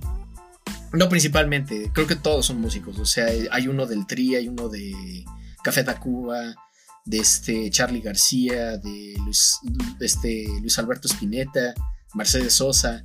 Entonces, el de Cerati estuvo buenísimo porque es Javiera Mena, que es esta cantante chilena. Y pues está ahí conviviendo con, con la familia de Cerati. Van a buscar a su exnovia también. Y a los miembros de, de Soda Stereo y al productor, etc. Y pues ahí están contando como cosas y qué interesante, ¿eh? por, sobre todo por, por esta última faceta de Gustavo Cerati, o sea, ya fuera de Soda Stereo. Porque sí andaba como tratando de buscarse a sí mismo y como toda la lectura que hay detrás del Bocanada me resultó como wow, ¿no? O sea, sí sabía que era un gran álbum porque lo puedo escuchar, pero o sea, ya sabiendo como el trasfondo igual es como de órale, ¿no? No sabía que había todo eso allí y también como la última parte cuando están hablando de Fuerza Natural, que es su último álbum, también me resultó, me, me intrigó mucho porque eh, hay algo fascinante, mórbidamente fascinante en los artistas que pareciera que predijeron su propia muerte. Ok. Y entonces como que la portada de Fuerza Natural tiene ahí cosas medio, medio mórbidas y es como de, a la madre, qué pedo, ¿no? Este, igual lo que le dijo Cerati a su, a su hijo antes de, de irse de gira, la misma gira en la que, en la que cayó en coma, es como, como, güey, qué pedo, ¿no? Entonces, sí, si pueden, véanlo, creo que está en, en Star Plus. Eh, y pues eso, eso, ya, ahora sí acabé con las recomendaciones. A huevo. No, excelente, amigo. Sí voy a buscar ese documental para, para verlo completo porque la vez que lo empecé a ver en la tele no pude. Y así. ah, ok, ya, ya, ya. Sí, está bien. Y pues ya, ahora sí, vamos a nuestro tema principal. Hoy nos toca hablar de Low Roar. eh, y pues vamos a hablar de su álbum Zero. Eh, ¿Con qué nos vamos ahí para escucharlo? Ah, yo sugiero que sea Breathe In. Breathe In, vamos a empezar con el álbum, perfecto. Este, pues esto es Breathe In de Low Roar y ahorita regresamos. A huevo.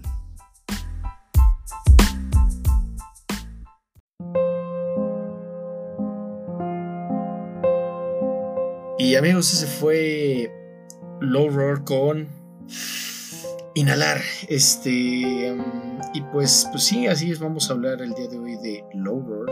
Eh, pues un poco eh, a razón de su, de su fallecimiento eh, y un poco a razón de que pues, pues hemos mencionado, sobre todo Pedro, este, hemos mencionado mucho eh, su trabajo, pero jamás le hemos dado como un espacio ahí tal cual a, a- a lo que ha hecho, ¿no? Entonces, pues por eso. Y, y pues, pues sí, cuéntanos sobre el Horror, amigo. Amigo, Low Roar es una banda más o menos under que surgió en Reykjavik, allá en Islandia, por allá del 2011. Ajá. Eh, fue formada principalmente por Ryan Karasija. Él es de California, sus padres me parece que su papá es lituano, su mamá creo que sí es de Estados Unidos. Eh, él en California tenía unos eh, proyectos ahí musicales también, pero pues un día se la locó y dijo, chingue su madre, me voy a ir a Islandia, allí en Reykjavik. Eh, ahí primero estuvo trabajando en una fábrica de reciclaje porque pues como que no no tenía mucho que hacer por allá, necesitaba el varo. Eh, ya empezó a conocer gente, se juntó con ellos, empezaron a armar un disco. Me parece que el primero lo grabaron eh, en una computadora, porque pues como que no había mucho varo para producir. Ok. Eh, hay una entrevista en una de sus presentaciones que hizo en el KEXP, que ya les había recomendado aquí, donde dice un desmadre así como que la idea original de sus discos era que no les iban a poner nombre, Ajá. sino que ellos querían que sus portadas fueran lo que los identificara. Pero eh, cuando estaban en este rollo de subirlo a las diferentes plataformas, sobre todo a las de Apple, eh, pues estas les pedían como que un nombre para el disco porque no podían dejar ese campo vacío. Entonces por eso al primero le pusieron Low Roar, eh, al segundo le pusieron Zero porque no hallaban cómo ponerle. Y pues ya después a los demás creo que sí ya le echaron un poquito más este, de ganas eh, a los nombres. Ok. Ajá. El que sigue de este creo que se llama algo así como Once in a Long Long While, que también está muy bueno. Eh, pero específicamente este disco que se llama Zero salió en 2014. Se hizo conocido hasta 2016 porque Hideo Kojima eh, tuvo a bien meter eh, una de sus canciones que se llama I'll Keep Coming en el tráiler de Death Stranding. Que si ustedes estuvieron como que al pendiente de todo el mame que hubo alrededor de Death Stranding, hicieron teorías sobre teorías sobre teorías acerca de la portada del disco, güey. Y hay unas como que muy, muy, muy viajadas, güey. Que había una que conectaba Death Stranding con PT a partir de la portada de este disco, porque según la cara de que está aquí, era la cara de este Norman Reedus. Hacían una teoría así súper fumada. Al final no era cierta porque la cara es de Ryan, pero eh, sí estuvo como que muy cabrón. Gracias a este tráiler fue que Lowell fue como que más conocido ya de este lado del charco. Y pues nada, este disco a mí me gusta mucho. Se compone de 13 canciones, dura algo así como una hora, ocho minutos. Eh, y pues sí, en la portada es la cara de Ryan con un diseño ahí medio raro que yo no sé de diseño, no sé de pintura, pero pues ahí está con unas líneas medio chistosas. Ajá. Y según esto el género es de post-rock, electrónica, dream pop. Yo voy a decir que sí, güey, porque nunca lo he podido encasillar en algún género y así. Ok. Pero ahora invirtiendo los papeles, ¿cómo fue que conociste a Lover, Emiliano? este. Pues. mm, creo que. Creo que lo conocí cuando lo, lo empezaste a recomendar por aquí. Y. Um, ajá, y luego probablemente me topé con. y- e inevitablemente con el. Con el crossover de, de Kojima. Que es interesante porque parece ser que Kojima. O sea, un- en uno de sus viajes por el mundo. este, llegó a una tienda de discos en, en Reykjavik y, este, y se topó con el disco de, de Horror y ya lo escuchó y le encantó y él describe su música como algo muy sensual y único. Ah, sin embargo, yo creo que la palabra sensual no es tan mal empleada, pero, pero quizá no significa lo que uno podría pensar. Porque creo, creo que más bien lo que nosotros diríamos en español sería sensorial, no sensual como tal, porque ya tiene una carga que tiene más que ver con lo íntimo, con lo sexual, etcétera, ¿no? Pero este, pero ajá, eso por un lado. Este, y pues hasta el día de hoy es cuando he escuchado completo un disco de, de Lower y me vengo enterando de que, de que no solo ha salido su música en Death Stranding, también en una serie de, creo que es de Amazon, no sé de dónde es, que se llama Killjoys, nada que ver con My Chemical Romance, eh, y en, una, en un documental animado que se llama Flea. Entonces, pues eso, eso es lo que tengo que aportar. A huevo. Y ya ahorita, antes de empezar ya con el disco propiamente, me late que lo describas así como sensorial, porque uno, sí cierto, y dos, justo en Death Stranding como que cumple muy, muy cabrón ese papel. Eh, este disco que, se, que les digo que se llama Once in a Long, Long Time, eh, no estoy seguro de si usaron canciones de este disco para Death Stranding, según yo sí, Pero hay uno en especial que se llama Bones. Y igual, o sea, los fans como que se alocaron, hicieron edits y bla, bla, bla, bla, bla. Ajá. Y güey, sí queda como que muy, muy bien el mood de este disco y del Zero con lo que tú ves en el gameplay, güey. Neta. Estos güeyes obviamente no lo hicieron pensando en el juego, güey, pero Kojima sí como que logró ponerlo ahí, güey. Y fue como de... Chale, no sé, está como que muy, muy bien. Pero si quieres ya pasamos con, con el disco. Este, sí, das un par de comentarios antes de, de empezar. Eh, Quiero como agregar nada más algunas cosas. Um, el disco salió bajo el sello 12 Toner. Ujú. Eh, fue producido en Reykjavik, en los estudios CMT, y en otro lugar que se llama Bunker Path West. El, el arte que nos mencionas lo, hizo, lo hicieron dos personas, una que se llama Ada Frida Judis y Valeria Morando, y lo produjeron Mike Lindsay, Andrew Sheps y el mismo Lowner. Este, y ya como que solo una apreciación mía, eh, sí siento yo que las letras a lo mejor no son tan complejas, pero la instrumentación sí es muy cálida. Eh, pero no tanto como para que te sientas cómodo, porque a veces, en vez de sentirte acogido en una cabaña con fuego en una chimenea, como que la misma música te avienta hacia afuera donde está el frío y la nieve, ¿sabes? sí, justo. Y, y es quizá lo que más me gustó, la instrumentación. Y, y a mí particularmente me causó una melancolía que no puedo, carnal, en serio. Este, sí, sí. Pero, pero sí, pasamos con la música. Va, ¿quieres empezar o empiezo? Eh, date. Va.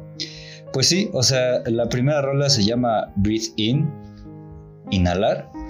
Eh, yo siento que con esta rola el disco empieza como que muy abajo, ¿sabes? Eh, como que te pone justo en este mood melancólico que nos mencionas y que creo yo que se va a repetir en varios lugares del disco.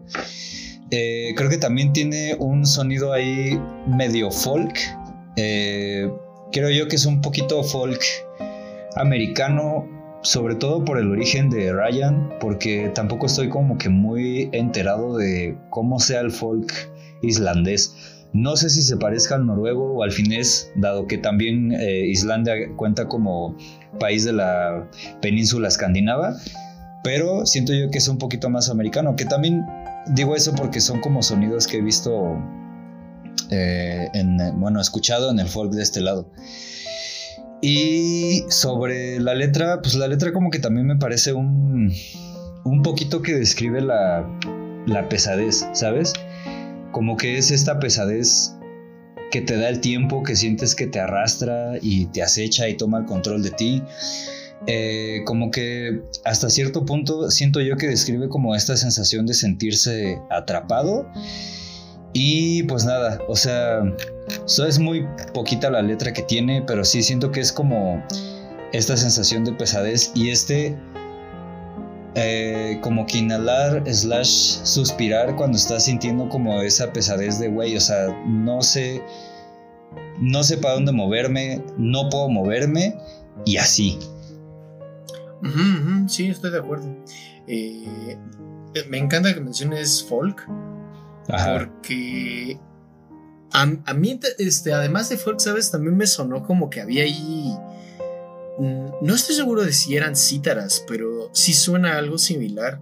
Y de hecho sí me recordó como a la etapa más psicodélica, diagonal introspectiva de George Harrison. Y como que George Harrison también de repente agarraba mucho de folk. Este, entonces por eso me llamó la atención. Pero, pero sí, ahí está la pesadez que mencionas. O sea, y, y me llama la atención esto que dice de que, no lo dice así tal cual, pero dice que la protección que tenía su mente, los muros de su mente, se derrumbaron. Entonces, eso como que lo pone mentalmente vulnerable. Ajá. Y pues eh, es esta eh, la ansiedad que te causa el paso del tiempo y los estragos que este causa, ¿no? Eh, y, y- y ese respirar, ese inhalar, es como, como para que en esos momentos como ese, como que guardes la calma, pero, pero no puedes porque como que tu subconsciente está ahí tratando de, de agarrarte, ¿no? Y, y de evitar que, que veas la luz del sol dos veces. Dice, este, evita ver el sol o nunca veas el sol dos veces, el mismo sol dos veces. Ajá. Sí, este, estuvo, estuvo cool. A huevo. Va, entonces, si quieres nos pasamos a Easy Way Out. Va, va, va, va, va. Pues mira, siguiendo con las, con las, este, los parecidos, porque justo nos decías que no, tú no logras ponerlo en un, encasillarlo en un género.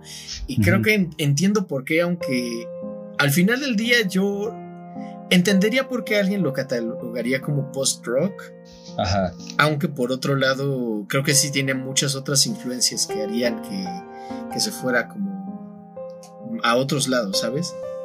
Entonces, a, a mí esta, por ejemplo, me suena un poco a Radiohead en su época de Key Day y Amnesiac. Eh, y, y pues, pues, no sé, la letra me habla, dice, se llama la salida fácil, ¿no?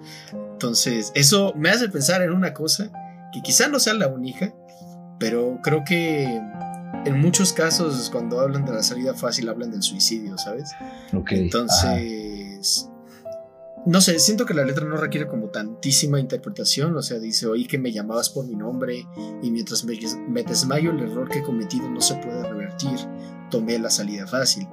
Ujú. Fui uno por uno y antes de, de desterrarme, el error que he cometido no se puede dar, no se puede revertir. Em, entonces, no sé, digo, insisto, no necesariamente tiene que ser suicidio, puede ser cualquier otra decisión ah, irreparable que hayas cometido en la vida, pero pues ya sabes lo que dicen. Lo único que no tiene solución en esta vida es la muerte. Ajá. Entonces, ajá. eh, pero al final dice algo, dice, tomé la salida fácil y luego dice, quiero sentir de nuevo algo memorable. Ajá. Ujú. Y esto como que me indica a mí que realmente no, no se suicidó ni nadie se murió. Ujú. Eh, pero de haberlo hecho, como que no se podría revertir. En este sentido es quizá un llamado desde la depresión, ¿sabes? O sea, es como de, de no quiero tomar la salida fácil, pero la voy a tomar si me obligan. Justo, fíjate, es como lo último que lo, lo que lo último que tú dices también fue lo último que yo noté, que dice quiero sentir otra vez algo memorable. Es como de, pues sí, güey, o sea, no puedes sentir si estás muerto, y en ese sentido como que la teoría del suicidio se viene un poquito abajo. Ah, ok, ok. Pero sí, o sea, creo que va como este pedo de cometer un error y como no querer arreglarlo como, sino más bien como de escapar de ello, ¿sabes? O también, como dices, justo estar como hablar desde la depresión. Ajá, ajá. Yo, yo lo pensé un poquito también así como de, güey, o sea, a lo mejor en la rola anterior como que te está hablando de la pesadez del tiempo y de la, como de este sentirte atrapado, atrapado y no saber para dónde jalar. Y acá es un poquito así como de, güey, o sea, estoy como que atrapado y apesadumbrado por muchas cosas, güey. Y quiero tomar la salida más fácil y a lo mejor no es como la muerte, sino nada más como las ganas de salir corriendo o desaparecer, güey. ¿Sabes? Y es como, siento que puede ir un poco por ahí. Eh, y también, o sea, esto de quiero sentir algo chingón otra vez. Pues, güey, o sea, creo que también como que tiene, ver, tiene que ver mucho con este pedo que yo creo que a todos nos ha pasado de estar durante mucho tiempo, estar como en el apachurre, güey, como de sentir que no sales de tu popó, güey, o sea, como que llega un punto en el que sientes que ya no sientes, güey, entonces empiezas a decir así a ti mismo como de, güey, es que quiero sentir otra cosa que no sea mi popó, güey, quiero volver a sentir algo memorable otra vez. Eh, y pues sí, güey, o sea, rítmicamente creo que las voces y la instrumentación que le ponen estos güeyes como que te da esa sensación, güey, como eso de, güey, o sea, ya no quiero estar aquí, güey, neta, lo que quiero es como que salir corriendo a la primera oportunidad y como que olvidarme de todo este pedo y así. Ajá, que de hecho, ahora que lo mencionas, eh, sí, sí se repite mucho como esta, esta, como que este motivo, no sé si llamarlo motivo porque en realidad no hay algo que se repita salvo, salvo esa idea, pero vaya, la idea de huir se repite mucho durante la canción, la, el disco. Sí, entonces, pues sí, creo que tu lectura es acertada. Gracias, amigo. Y ahora vamos con otra que también es, bueno, si ya no tienes nada que decir, Sí, dale. Eh, pasamos con otra que también podría ser mi fab del disco que se llama Nobody Loves Me Like You. Güey, es aquí la instrumentación se me hace muy, muy, muy, muy bonita, güey. Pero aparte de que es muy, muy bonita, también se me hace como que muy triste, güey. Porque sí es una rola de amor, güey, pero son como estos tragos amargos que de repente pues, te tienes que dar, güey. Eh, porque siento que esta va como más de vivir y disfrutar el amor mientras estás ahí, ajá. Porque somos como que conscientes de que ese desmadre no va a estar para siempre y de que posiblemente no llega a nada, ajá. Porque justo como dice la canción, muchas veces no hay algo más que amigos, ¿sí? Ajá, Y también como que siento que, que, puede como que describir unas ganas de que no pase algo más, o sea, como de no juntarse con alguien o de que la, la relación no, no evolucione. Y siento que va justo por esto que dice también de que sentar cabeza es como una señal de que te estás muriendo en vida, de que a lo mejor no te queda algo más por descubrir o hacer y que por eso como que ya quieres estar con alguien esperando el paso del tiempo y también como que esperando que el otro ceda y se quiebre.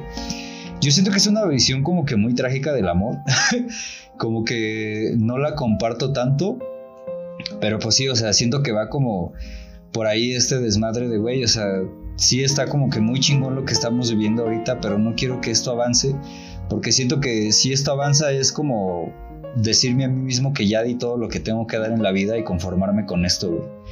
Entonces, no sé, creo que va más o menos por ahí. Vaya, sí, eso es, eso es interesante. Eh, por una conversación que, que tuvimos una vez mi amorcito y yo, otra vez. este, perdón, es que es la persona con la que más hablo en todos los días, entonces, este, pero bueno, el punto es que una vez estábamos eh, platicando sobre Mad Men, esta serie protagonizada por John Hamm, y pues hay alguna temporada en la cual le dicen a, se enojan con él y le dicen, es que a ti no te interesa tener una relación, a ti lo único que te gustan son los principios. Ajá. A ti solo te gusta iniciar relaciones, no te gusta comprometerte con ellas. Y este. Y pues sí entiendo la frustración, sobre todo porque, porque pues he estado en la posición en la cual yo quiero algo y la otra persona no quiere lo mismo que yo. E, entonces creo que, creo que va un poquito por allí porque, porque, o sea, una vez que encuentras a alguien que sí quiere lo mismo que tú, es una paz tremenda y eso está muy infravalorado. Este, o sea, como que de repente siento que hay gente que se esfuerza en convencer al otro de que lo que él quiere es lo bueno y lo que tú quieras no está bien. Ajá. Entonces, siento que también va un poco por ahí porque, porque, o sea, de la persona de la que habla esta canción es una persona con la que ya no hay chance de hacer las paces.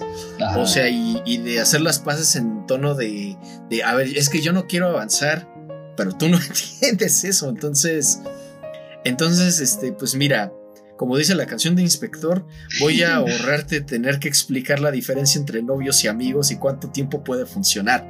Ajá.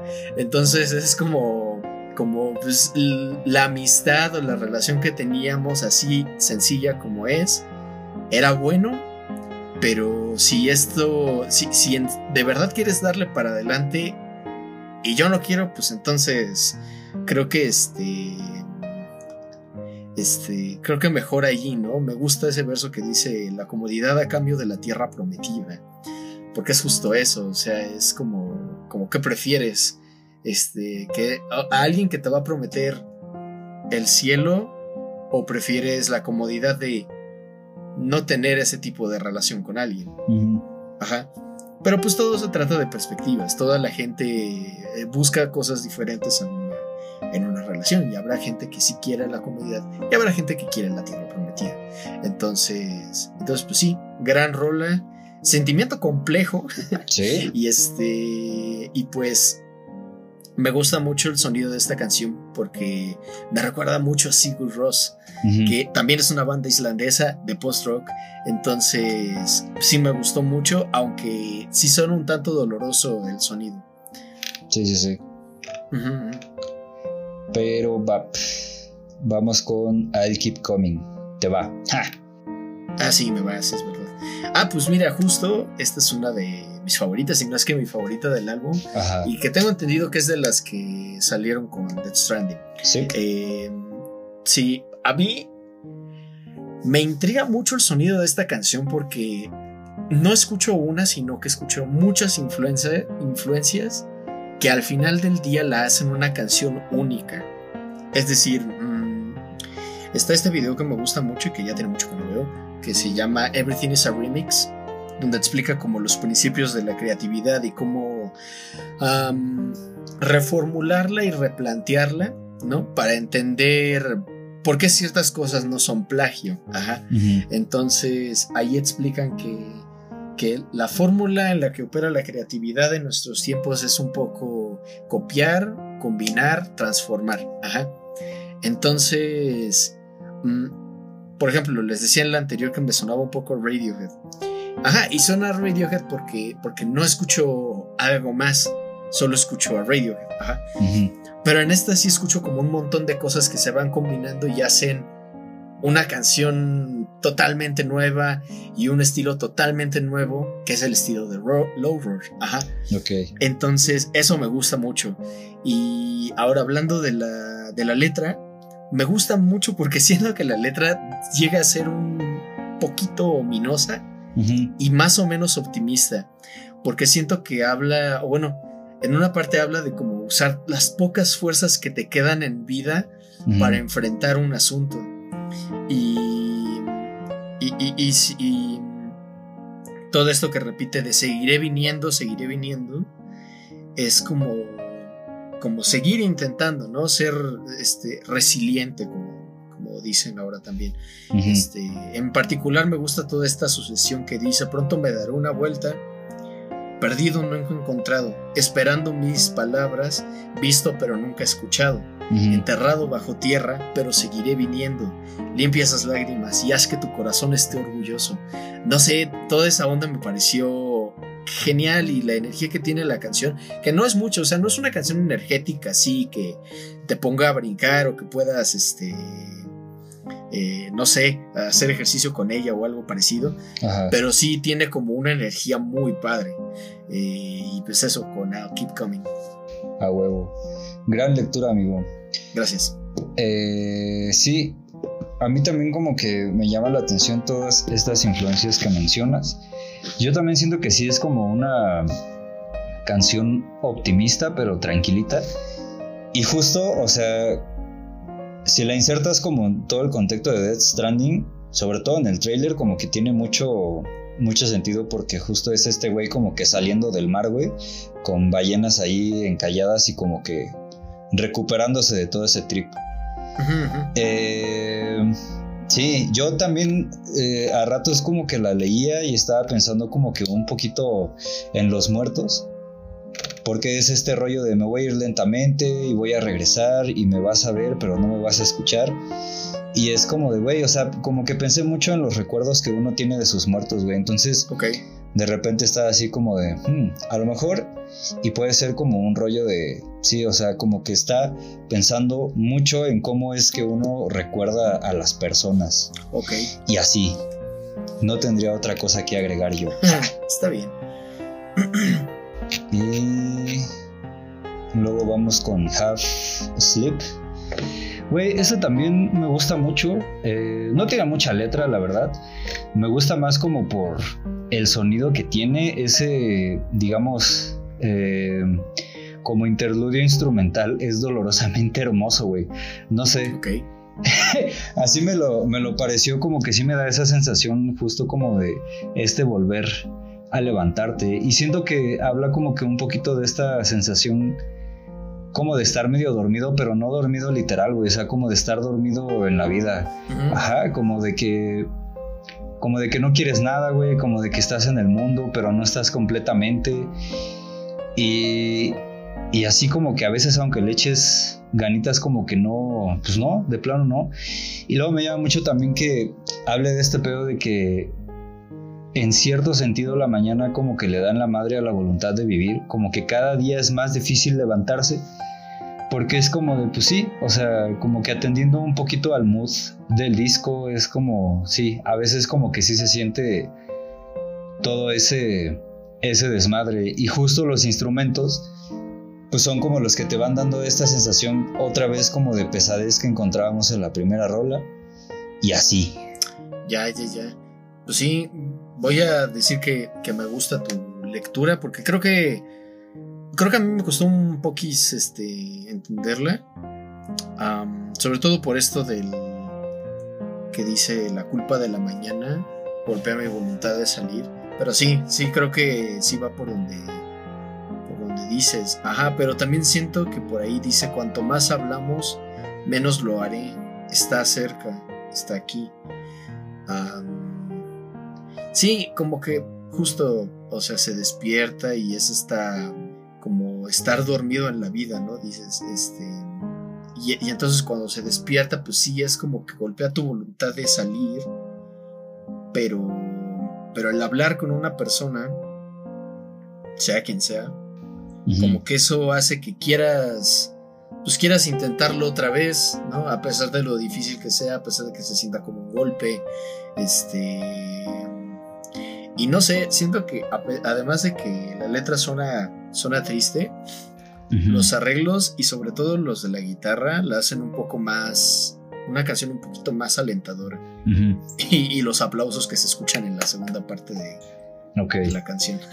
ah, porque esa es otra cosa curiosa que noté, que hay, hay algunas canciones, sobre todo las que son más largas, que están como segmentadas en dos partes. Entonces, en una parte tiene como toda la letra y en la segunda ya es como más instrumental con el refrain este, en cuestión, ¿no? Por ejemplo, en I'll Keep Coming, pues sigue repitiendo I'll Keep Coming, I'll Keep Coming, etc. Este, pero sí, eso es lo que yo alcancé a, huevo. a ver. Gran interpretación, amigo. Gracias. Bueno, luego de esta sigue Please Don't Stop, capítulo 1. Eh, esta está muy sencillita y creo que tampoco está tan larga, dura como cuatro minutos o algo así. y pues, si la leí correctamente, tú me dirás ahorita. Eh, creo que sí es una cosa más o menos bonita. Porque me gusta eso de si todo lo que tengo que perder se interpone en mi camino, es a ti a quien tendré que elegir. Y continúa diciendo, pero por favor no lo tomes a mal. Y ese no lo tomes a mal me hizo pensar, ok, entonces no es un no te elijo porque no tengo opción, sino es un te elijo porque eres tú a quien estoy eligiendo, ¿no? O te, elijo por, por quién eres, ajá. No porque no tengo opción o porque tú me estés estorbando o whatever. Entonces, ajá, y, y si lo relaciono un poco con el título, pues es un poco como, pues no, no te detengas, o sea o sea, tú, tú quédate aquí, sígueme echando la mano, porque voy a tener que seguirlo intentando mañana. Ajá. Ok. Ajá. Y además, otra cosa que me llama la atención es que con esto cierra el lado B del álbum. Eh, porque, bueno, hablando del vinil un poco, hay dos versiones, una que salió en 2020 y otra que salió en 2014. Pero pues el disco es muy largo como para mantenerlo en un solo vinil, entonces son dos discos. Con esta acaba el primer disco. Y curiosamente, el segundo disco también acaba con la segunda parte de Please Don't Stop. Pero, pero sí, eso es lo que tengo que decir sobre el capítulo 1. A huevo. Sí, a mí también me llama la atención esta interpretación que le das tú a Please Don't Stop, porque creo que sí va justo como que buscando una especie de ayuda, ajá.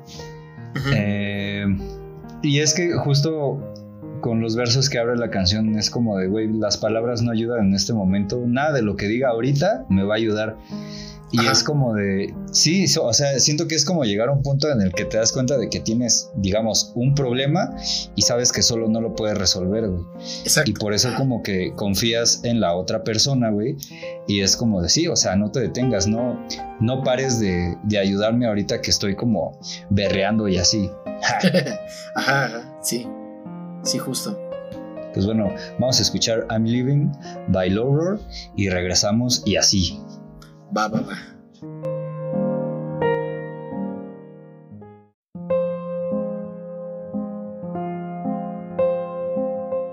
Amigos, ese fue Low con Me estoy yendo. Ah, y este. y pues, pues cuéntanos qué onda con I'm Living. Amigo, justo eh, esta fue, ¿cómo decirlo? Una de las rolas que menos entendí. Ok. Pero me gustó mucho el ritmo. Me gustó esta parte también que dice que es momento de hacer lo feo algo como amable, agradable. Y también hay que hacerlo agradable feo, güey. No sé, eso me latió. Ajá. Pero fuera de eso, como que no lo entendí muy bien. Pero tengo entendido que fue de tus favoritas. Entonces, por favor, háblanos de ella. Va, va, va. Ahorita me deschongo. ¿va? este, pues mira, primero que nada, para hablar del, del sonido, en una primera escucha me pareció muy post-rock también. Y en una segunda me pareció que tiene ahí un pequeñísimo toque de Dream Pop a la Beach House. Ajá. Y no manches, está muy chida esa, esa instrumentación. Sí, tiene ahí como sus arpegios que me recuerdan un poco a, a esta rola con la que abre el Bloom, ¿cómo se llama? Myth. Ajá. Me suena un poquito a Myth. Este. Pero bueno, es una canción que siento yo habla del hastío, Ajá. de la vida. Porque, porque dice las. O o sea, habla de. Dice los mismos payasos de siempre, ¿no? Eso me, em, me hace entender que está hablando que todos los días pasan las mismas cosas absurdas. Una y otra vez se exaltan cosas que no merecen el reconocimiento. Y, y esto que dices del, de hacerlo feo bonito y lo bonito feo, este, me recuerda a lo que dice Banksy, de que el arte debe incomodar a quien está tranquilo y tranquilizar a quien está incómodo. Y no sé, como que lo de, la, de esta canción lo interpreto como un, una de dos, o es un metacomentario sobre el- la propia canción, es decir, estoy haciendo bonito algo que en realidad es feo, este, o está diciendo, pues, este, cuando me muera no voy a saber si mi partida está haciendo feo algo bonito o haciendo bonito algo feo. Ok. Ajá.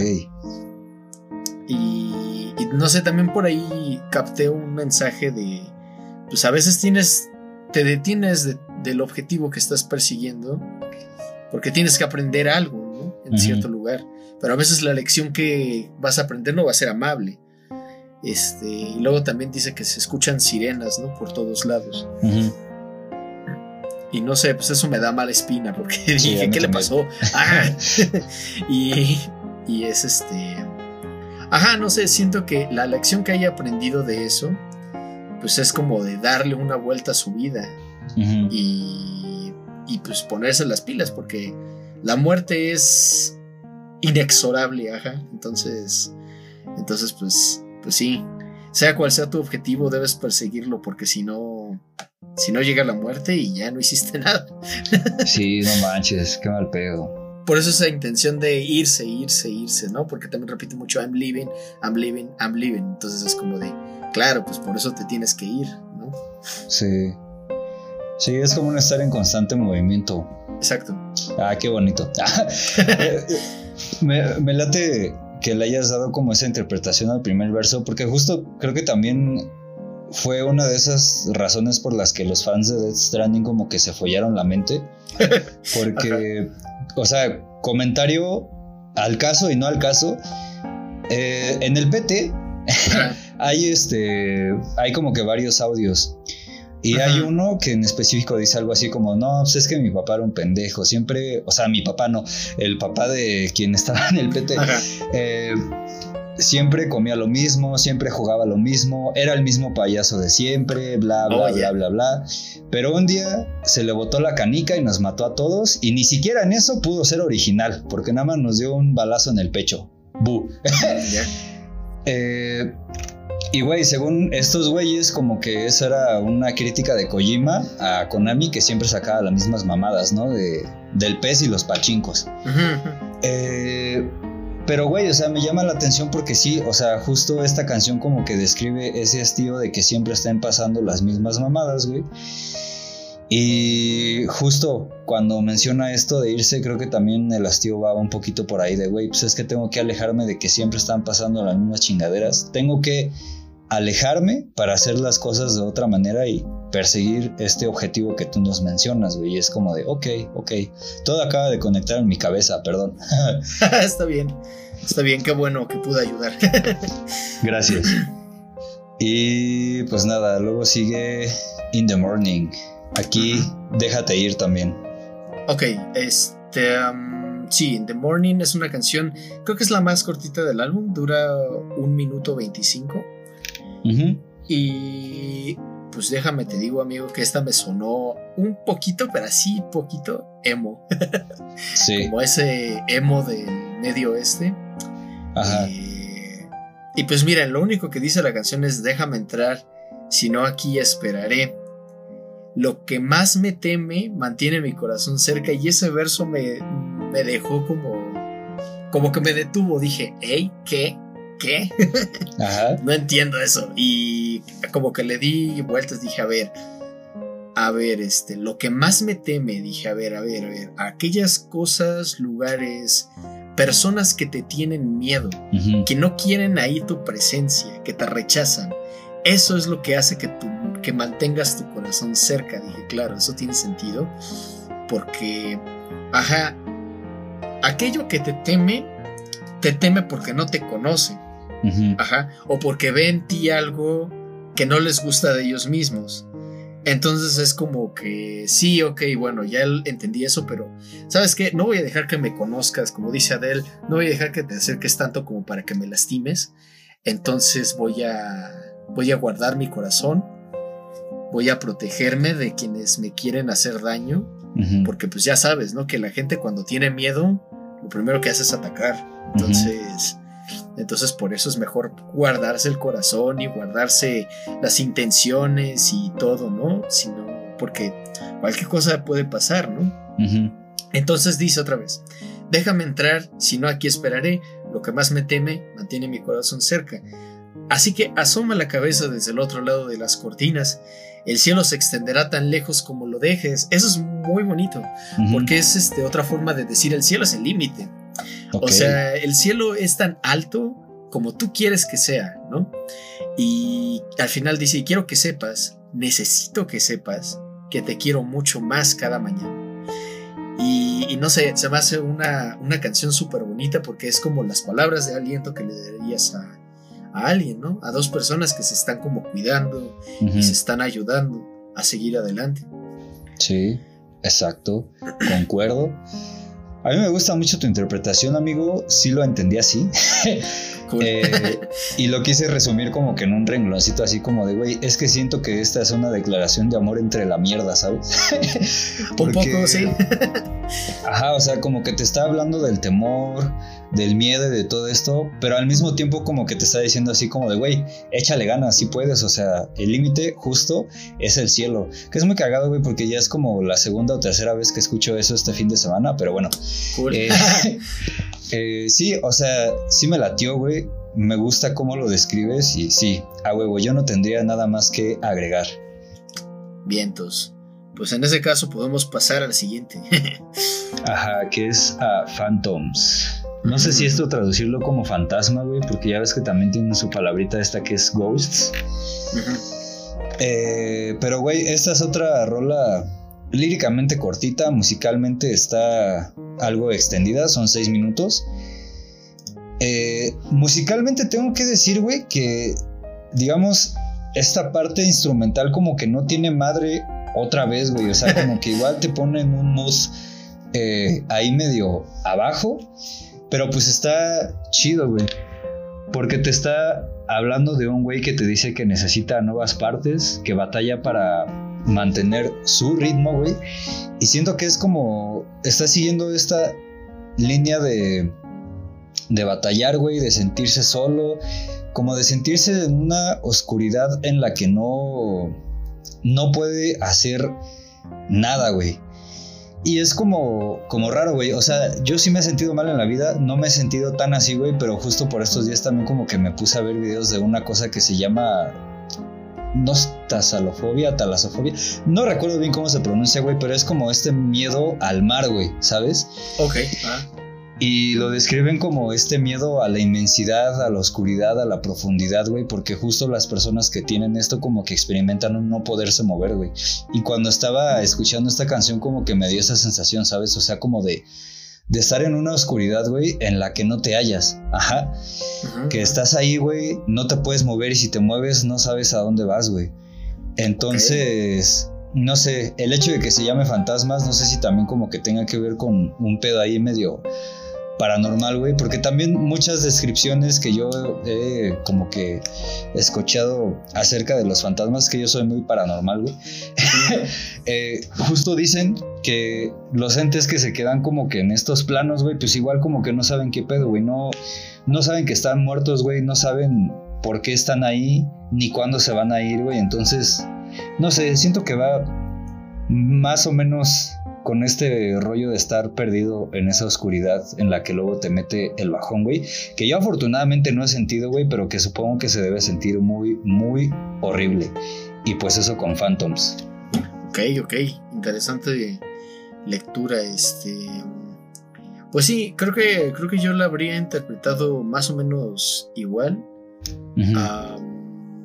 aunque quizá no, bueno, obviamente no tenía como este eh, conocimiento sobre esta, primero sobre esta fobia al mar, y segundo, que es totalmente comprensible, porque si se han parado en la orilla del mar, o sea, si alcanzas a ver como, como así la inmensidad de, del mismo, y llega un punto en el que ya no ves su final, entonces es como de, qué pedo, ¿no? O sea, sí es algo muy, muy impresionante de atestiguar. Eh, no, no sé si diría que me da miedo, pero sí me, me parece como algo impresionante, pero ese no es el punto. El punto es que obviamente no lo había leído con esta lectura de un miedo paralizante, pero sí lo había leído como en un, ese punto en el que ya dices necesito limpiar mi mente, agregar cosas nuevas a mi vida, este, no importa qué tenga que hacer para, para lograrlo, ¿no?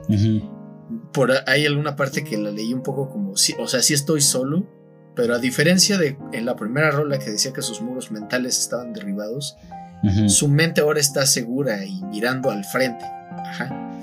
Eh, y al final creo que la canción, este, pues se da cuenta de que los esfuerzos nunca van a ser suficientes, pero, pero pues, ajá, o sea, como que el reconocimiento de necesito ayuda es lo que pues como el mensaje principal, ¿no? Y hablando de la música, esto también me pareció como, como que tiene tantas, tantos elementos que lo hacen una canción única dentro del álbum. Y ya. cool. Entonces, si no tienes nada más que agregar, amigo, podemos pasar a Anything You Need.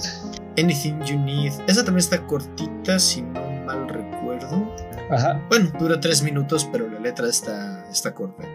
Eh, me pareció desconcertante en la instrumentación, pero no menos buena. La letra dice algo así como de, pásale, pásale, toma lo que quieras de mí. Toma lo que necesites, cualquier cosa que te haga falta.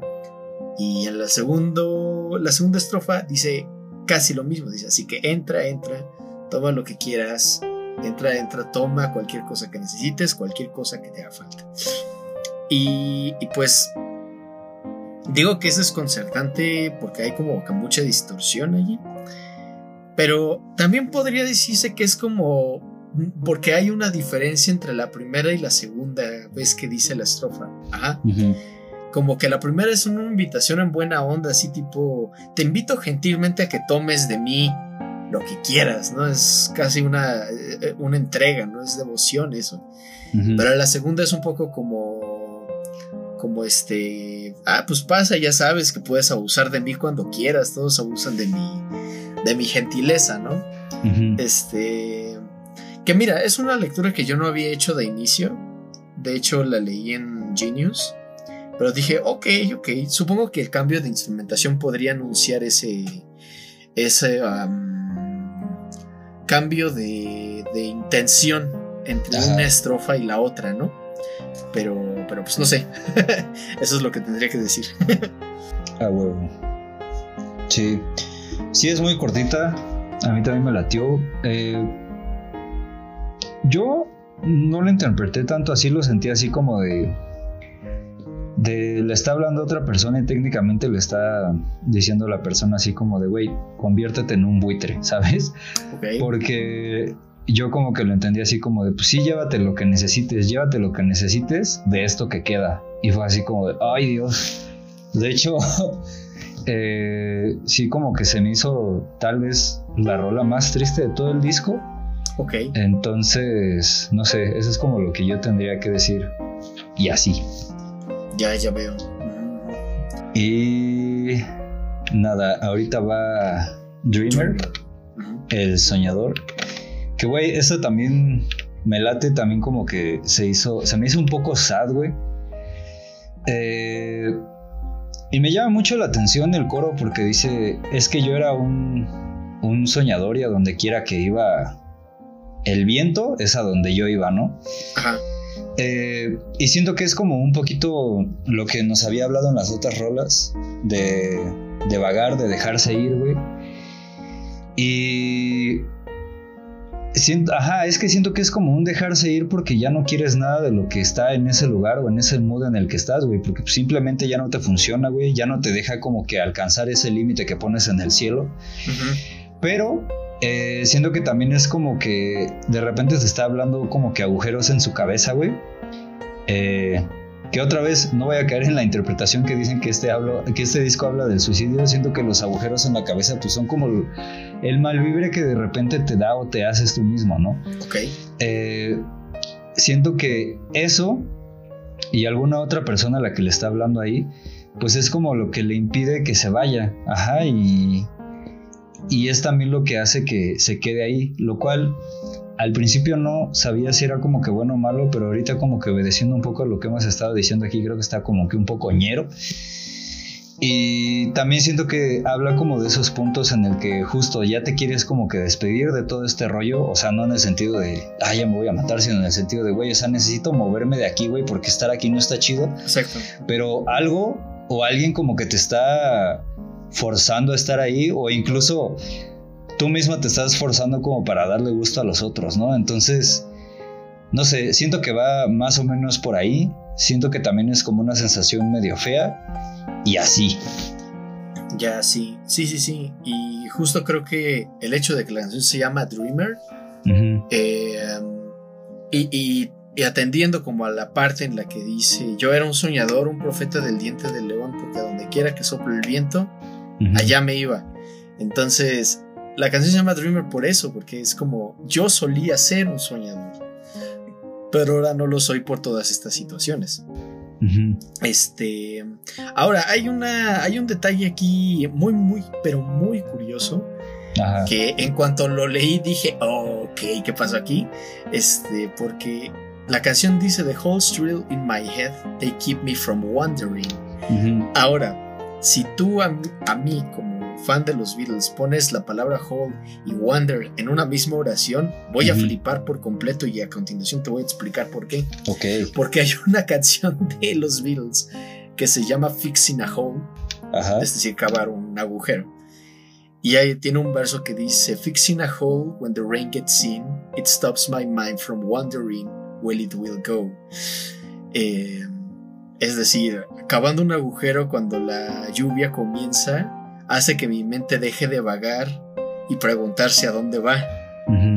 De vagar hacia dónde va el agujero. Entonces, a mí me llama la atención porque la parte en la que dice, pues, los agujeros perforados en mi cabeza me impiden vagar.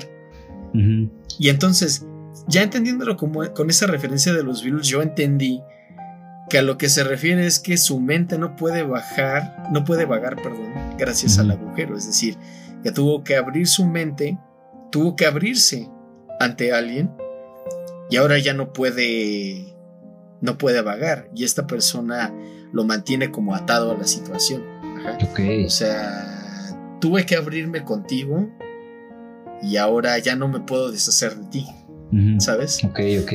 Eso por un eso por un lado, y también me llamó mucho la atención este verso que dice Nurse me back to health, porque no entendía bien la frase y ya... Eh, parece que es una frase idiomática y quiere decir cuídame hasta que me recupere. Este, ajá, porque empieza diciendo cuídame hasta que me recupere, creo que me han envenenado. Pienso que he sido envenenado y claro que he sido envenenado. Porque esta persona al parecer no era tan chida y entonces ahora está como atado y es de maldita sea. Ahora cómo voy a seguir soñando y vagar con lo- como los dientes de león. Ajá. Ujú, Y pues eso. A huevo. Gran interpretación. Me late. 10 de 10. Ja. Gracias. Eh, y luego sigue Vampire on My Fridge. Ajá, un Vampiro, vampiro en mi refri. refri. A huevo. ¿Esa de quién le tocaba? ¿A ti o a mí? A mí creo. Date, date. Este, pues sí. Al leer el título, lo primero que pensé, amigo, fue en que los refrigeradores, igual que muchos aparatos que usamos en nuestra casa, Ajá. son a lo que llaman vampiros de energía, porque siguen consumiendo electricidad aunque no los uses. Ok. Ajá. Ajá. Y pues especialmente los refris este, requieren pues alimentarse de energía todo el tiempo, si no valen madres.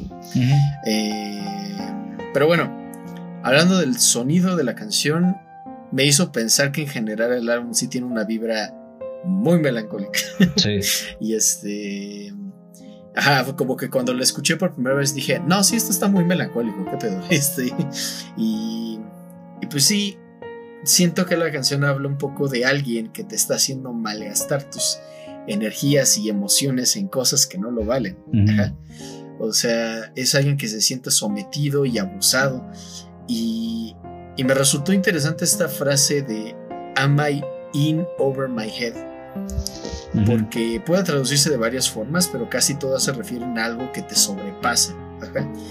Y el hecho de que se refiera a sí mismo con esa frase como que me da a entender que es él contra él. O sea que todo este tiempo la persona que lo estaba deteniendo era él mismo Ujú. y no se está permitiendo como administrar sus emociones de manera saludable. Ajá. Ok. Y eso es como lo que yo alcancé a ver. Gran interpretación, amigo.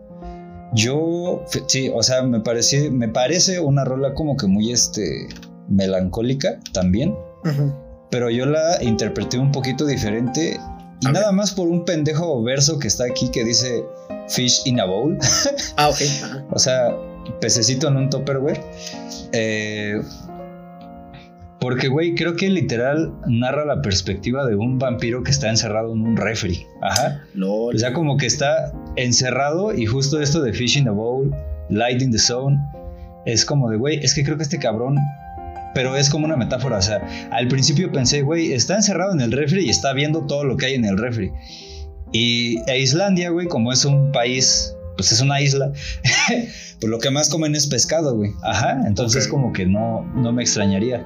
Pero creo que también puede ser la perspectiva como de sentirse en un estado de ánimo como que frío en el que no te puedes mover. O sea, es como ese estado de ánimo de máximo bajón en el que te sientes tan mal, güey, que no te puedes mover y te sientes frío.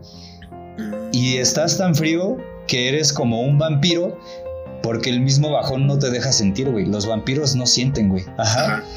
no te permite ver tu reflejo en el espejo, güey, porque estás como que tan ensimismado en tu pedo, güey, que, güey, o sea, no, no sabes quién eres, güey, no, no te haces a ti mismo, ajá, Ok, ok. y por eso no puedes ver tu reflejo en el espejo. Y estás como que tan mal, güey, estás como que tan hondo, güey, que no puedes ver la luz, güey, porque los vampiros si ven la luz se mueren, güey, a menos que sean los de crepúsculo, güey, pero esos no están tristes, ajá. Pero sí, o sea, como que justo el ser como que un vampiro en el refri, güey, es ser esta entidad como que está toda bajoneada de por sí, güey, porque creo que es más o menos la naturaleza de los vampiros. Y luego aparte estar en un refri, güey, que es en un lugar así frío, güey, en el que nada más como que escuchas en el eh, sonido ambiental y de vez en cuando ves una luz que de seguro te lastima, güey, porque todo el tiempo estás a oscuras, güey, como que no sé. Creo que va un poquito por ahí. Bueno, a mí me hizo sentido, güey. Y así. Sí, sí tiene sentido. Ajá, es que creo que quizá me clavé mucho con lo de los vampiros de energía, pero sí, creo Ajá. que tu lectura es, este, es correcta. Ok, ok. Y pues nada, ya el disco cierra con esta rola que se llama Please Don't Stop, capítulo 2. Y pues nada, o sea, técnicamente como que retoma algunos versos del capítulo 1, y está como en este mismo mood de, güey, está bien que estés aquí, no te detengas, me estás ayudando a salir de mi popó y así. Ajá, sí, sí, es como súper breve y justo como decíamos en un detrás de cámaras. este, como que sí, la- las canciones son tan cortas que, que pues en realidad brillan más por, por la música que por la, la propia letra. O sea, las letras no, no, no tienen como... mm, No que no tengan información, porque sí la tienen, pero este pero como que son muy efectivas sabes porque son cortas y con esa esa longitud aportan lo que tienen que aportar y lo demás te lo dice la música Ajá.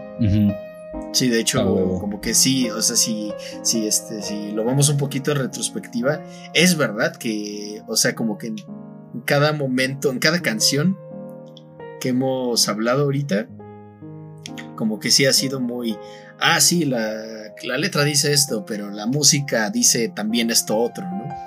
Ajá. Entonces, entonces, pues sí, pues sí, ahí está este mm, Please Don't Stop, capítulo 2. Y con eso cerramos eh, Zero de Lower. Eh, ¿Algunas palabras que quieras decirnos para, para cerrar? Eh, pues nada, vayan a escucharlo. La neta es un disco que a mí me gusta demasiado. Siento, sí es muy melancólico, pero también siento que a momentos es como que muy, muy bonito.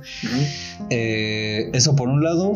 Por otro lado, eh, el disclaimer que ya les hemos hecho casi desde eh, el inicio de este su podcast es que si llegasen a sentirse así, pues buscan ayuda. Eh, no están solos. Eh, estas sensaciones que describen aquí en el disco, pues de repente como que sí están como que muy ojetes. Algunas las he sentido, otras no, porque pues sí están como que muy en un bajo astral muy feo. Pero pues nada, o sea, en serio, si llegan a sentirse así, busquen ayuda y pues eso. ¿Tú qué tienes que decir a mí? No, pues lo mismo, o sea, mismo este disclaimer que le hemos, les hemos hecho desde el inicio de los tiempos.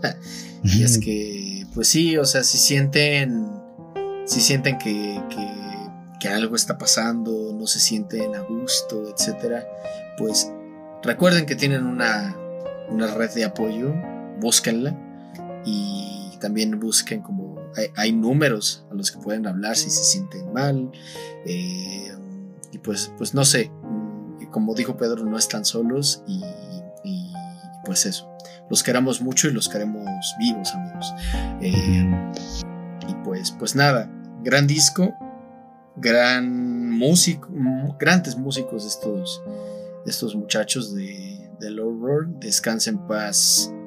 Eh, paz Ryan Karashija y, pues pues nada vayan a escucharlo si no lo han hecho y, uh -huh. y, pues nosotros nos despedimos gracias por escuchar gracias por interactuar con nosotros en redes sociales por apoyarnos vía coffee eh, y, y, pues nada este nosotros vamos a ir escuchando Easy Way Out Uh -huh. Y ya nos escucharemos en un próximo episodio para hablar de más cosas. No dejen de escuchar música, se me cuidan. Bye. Bye.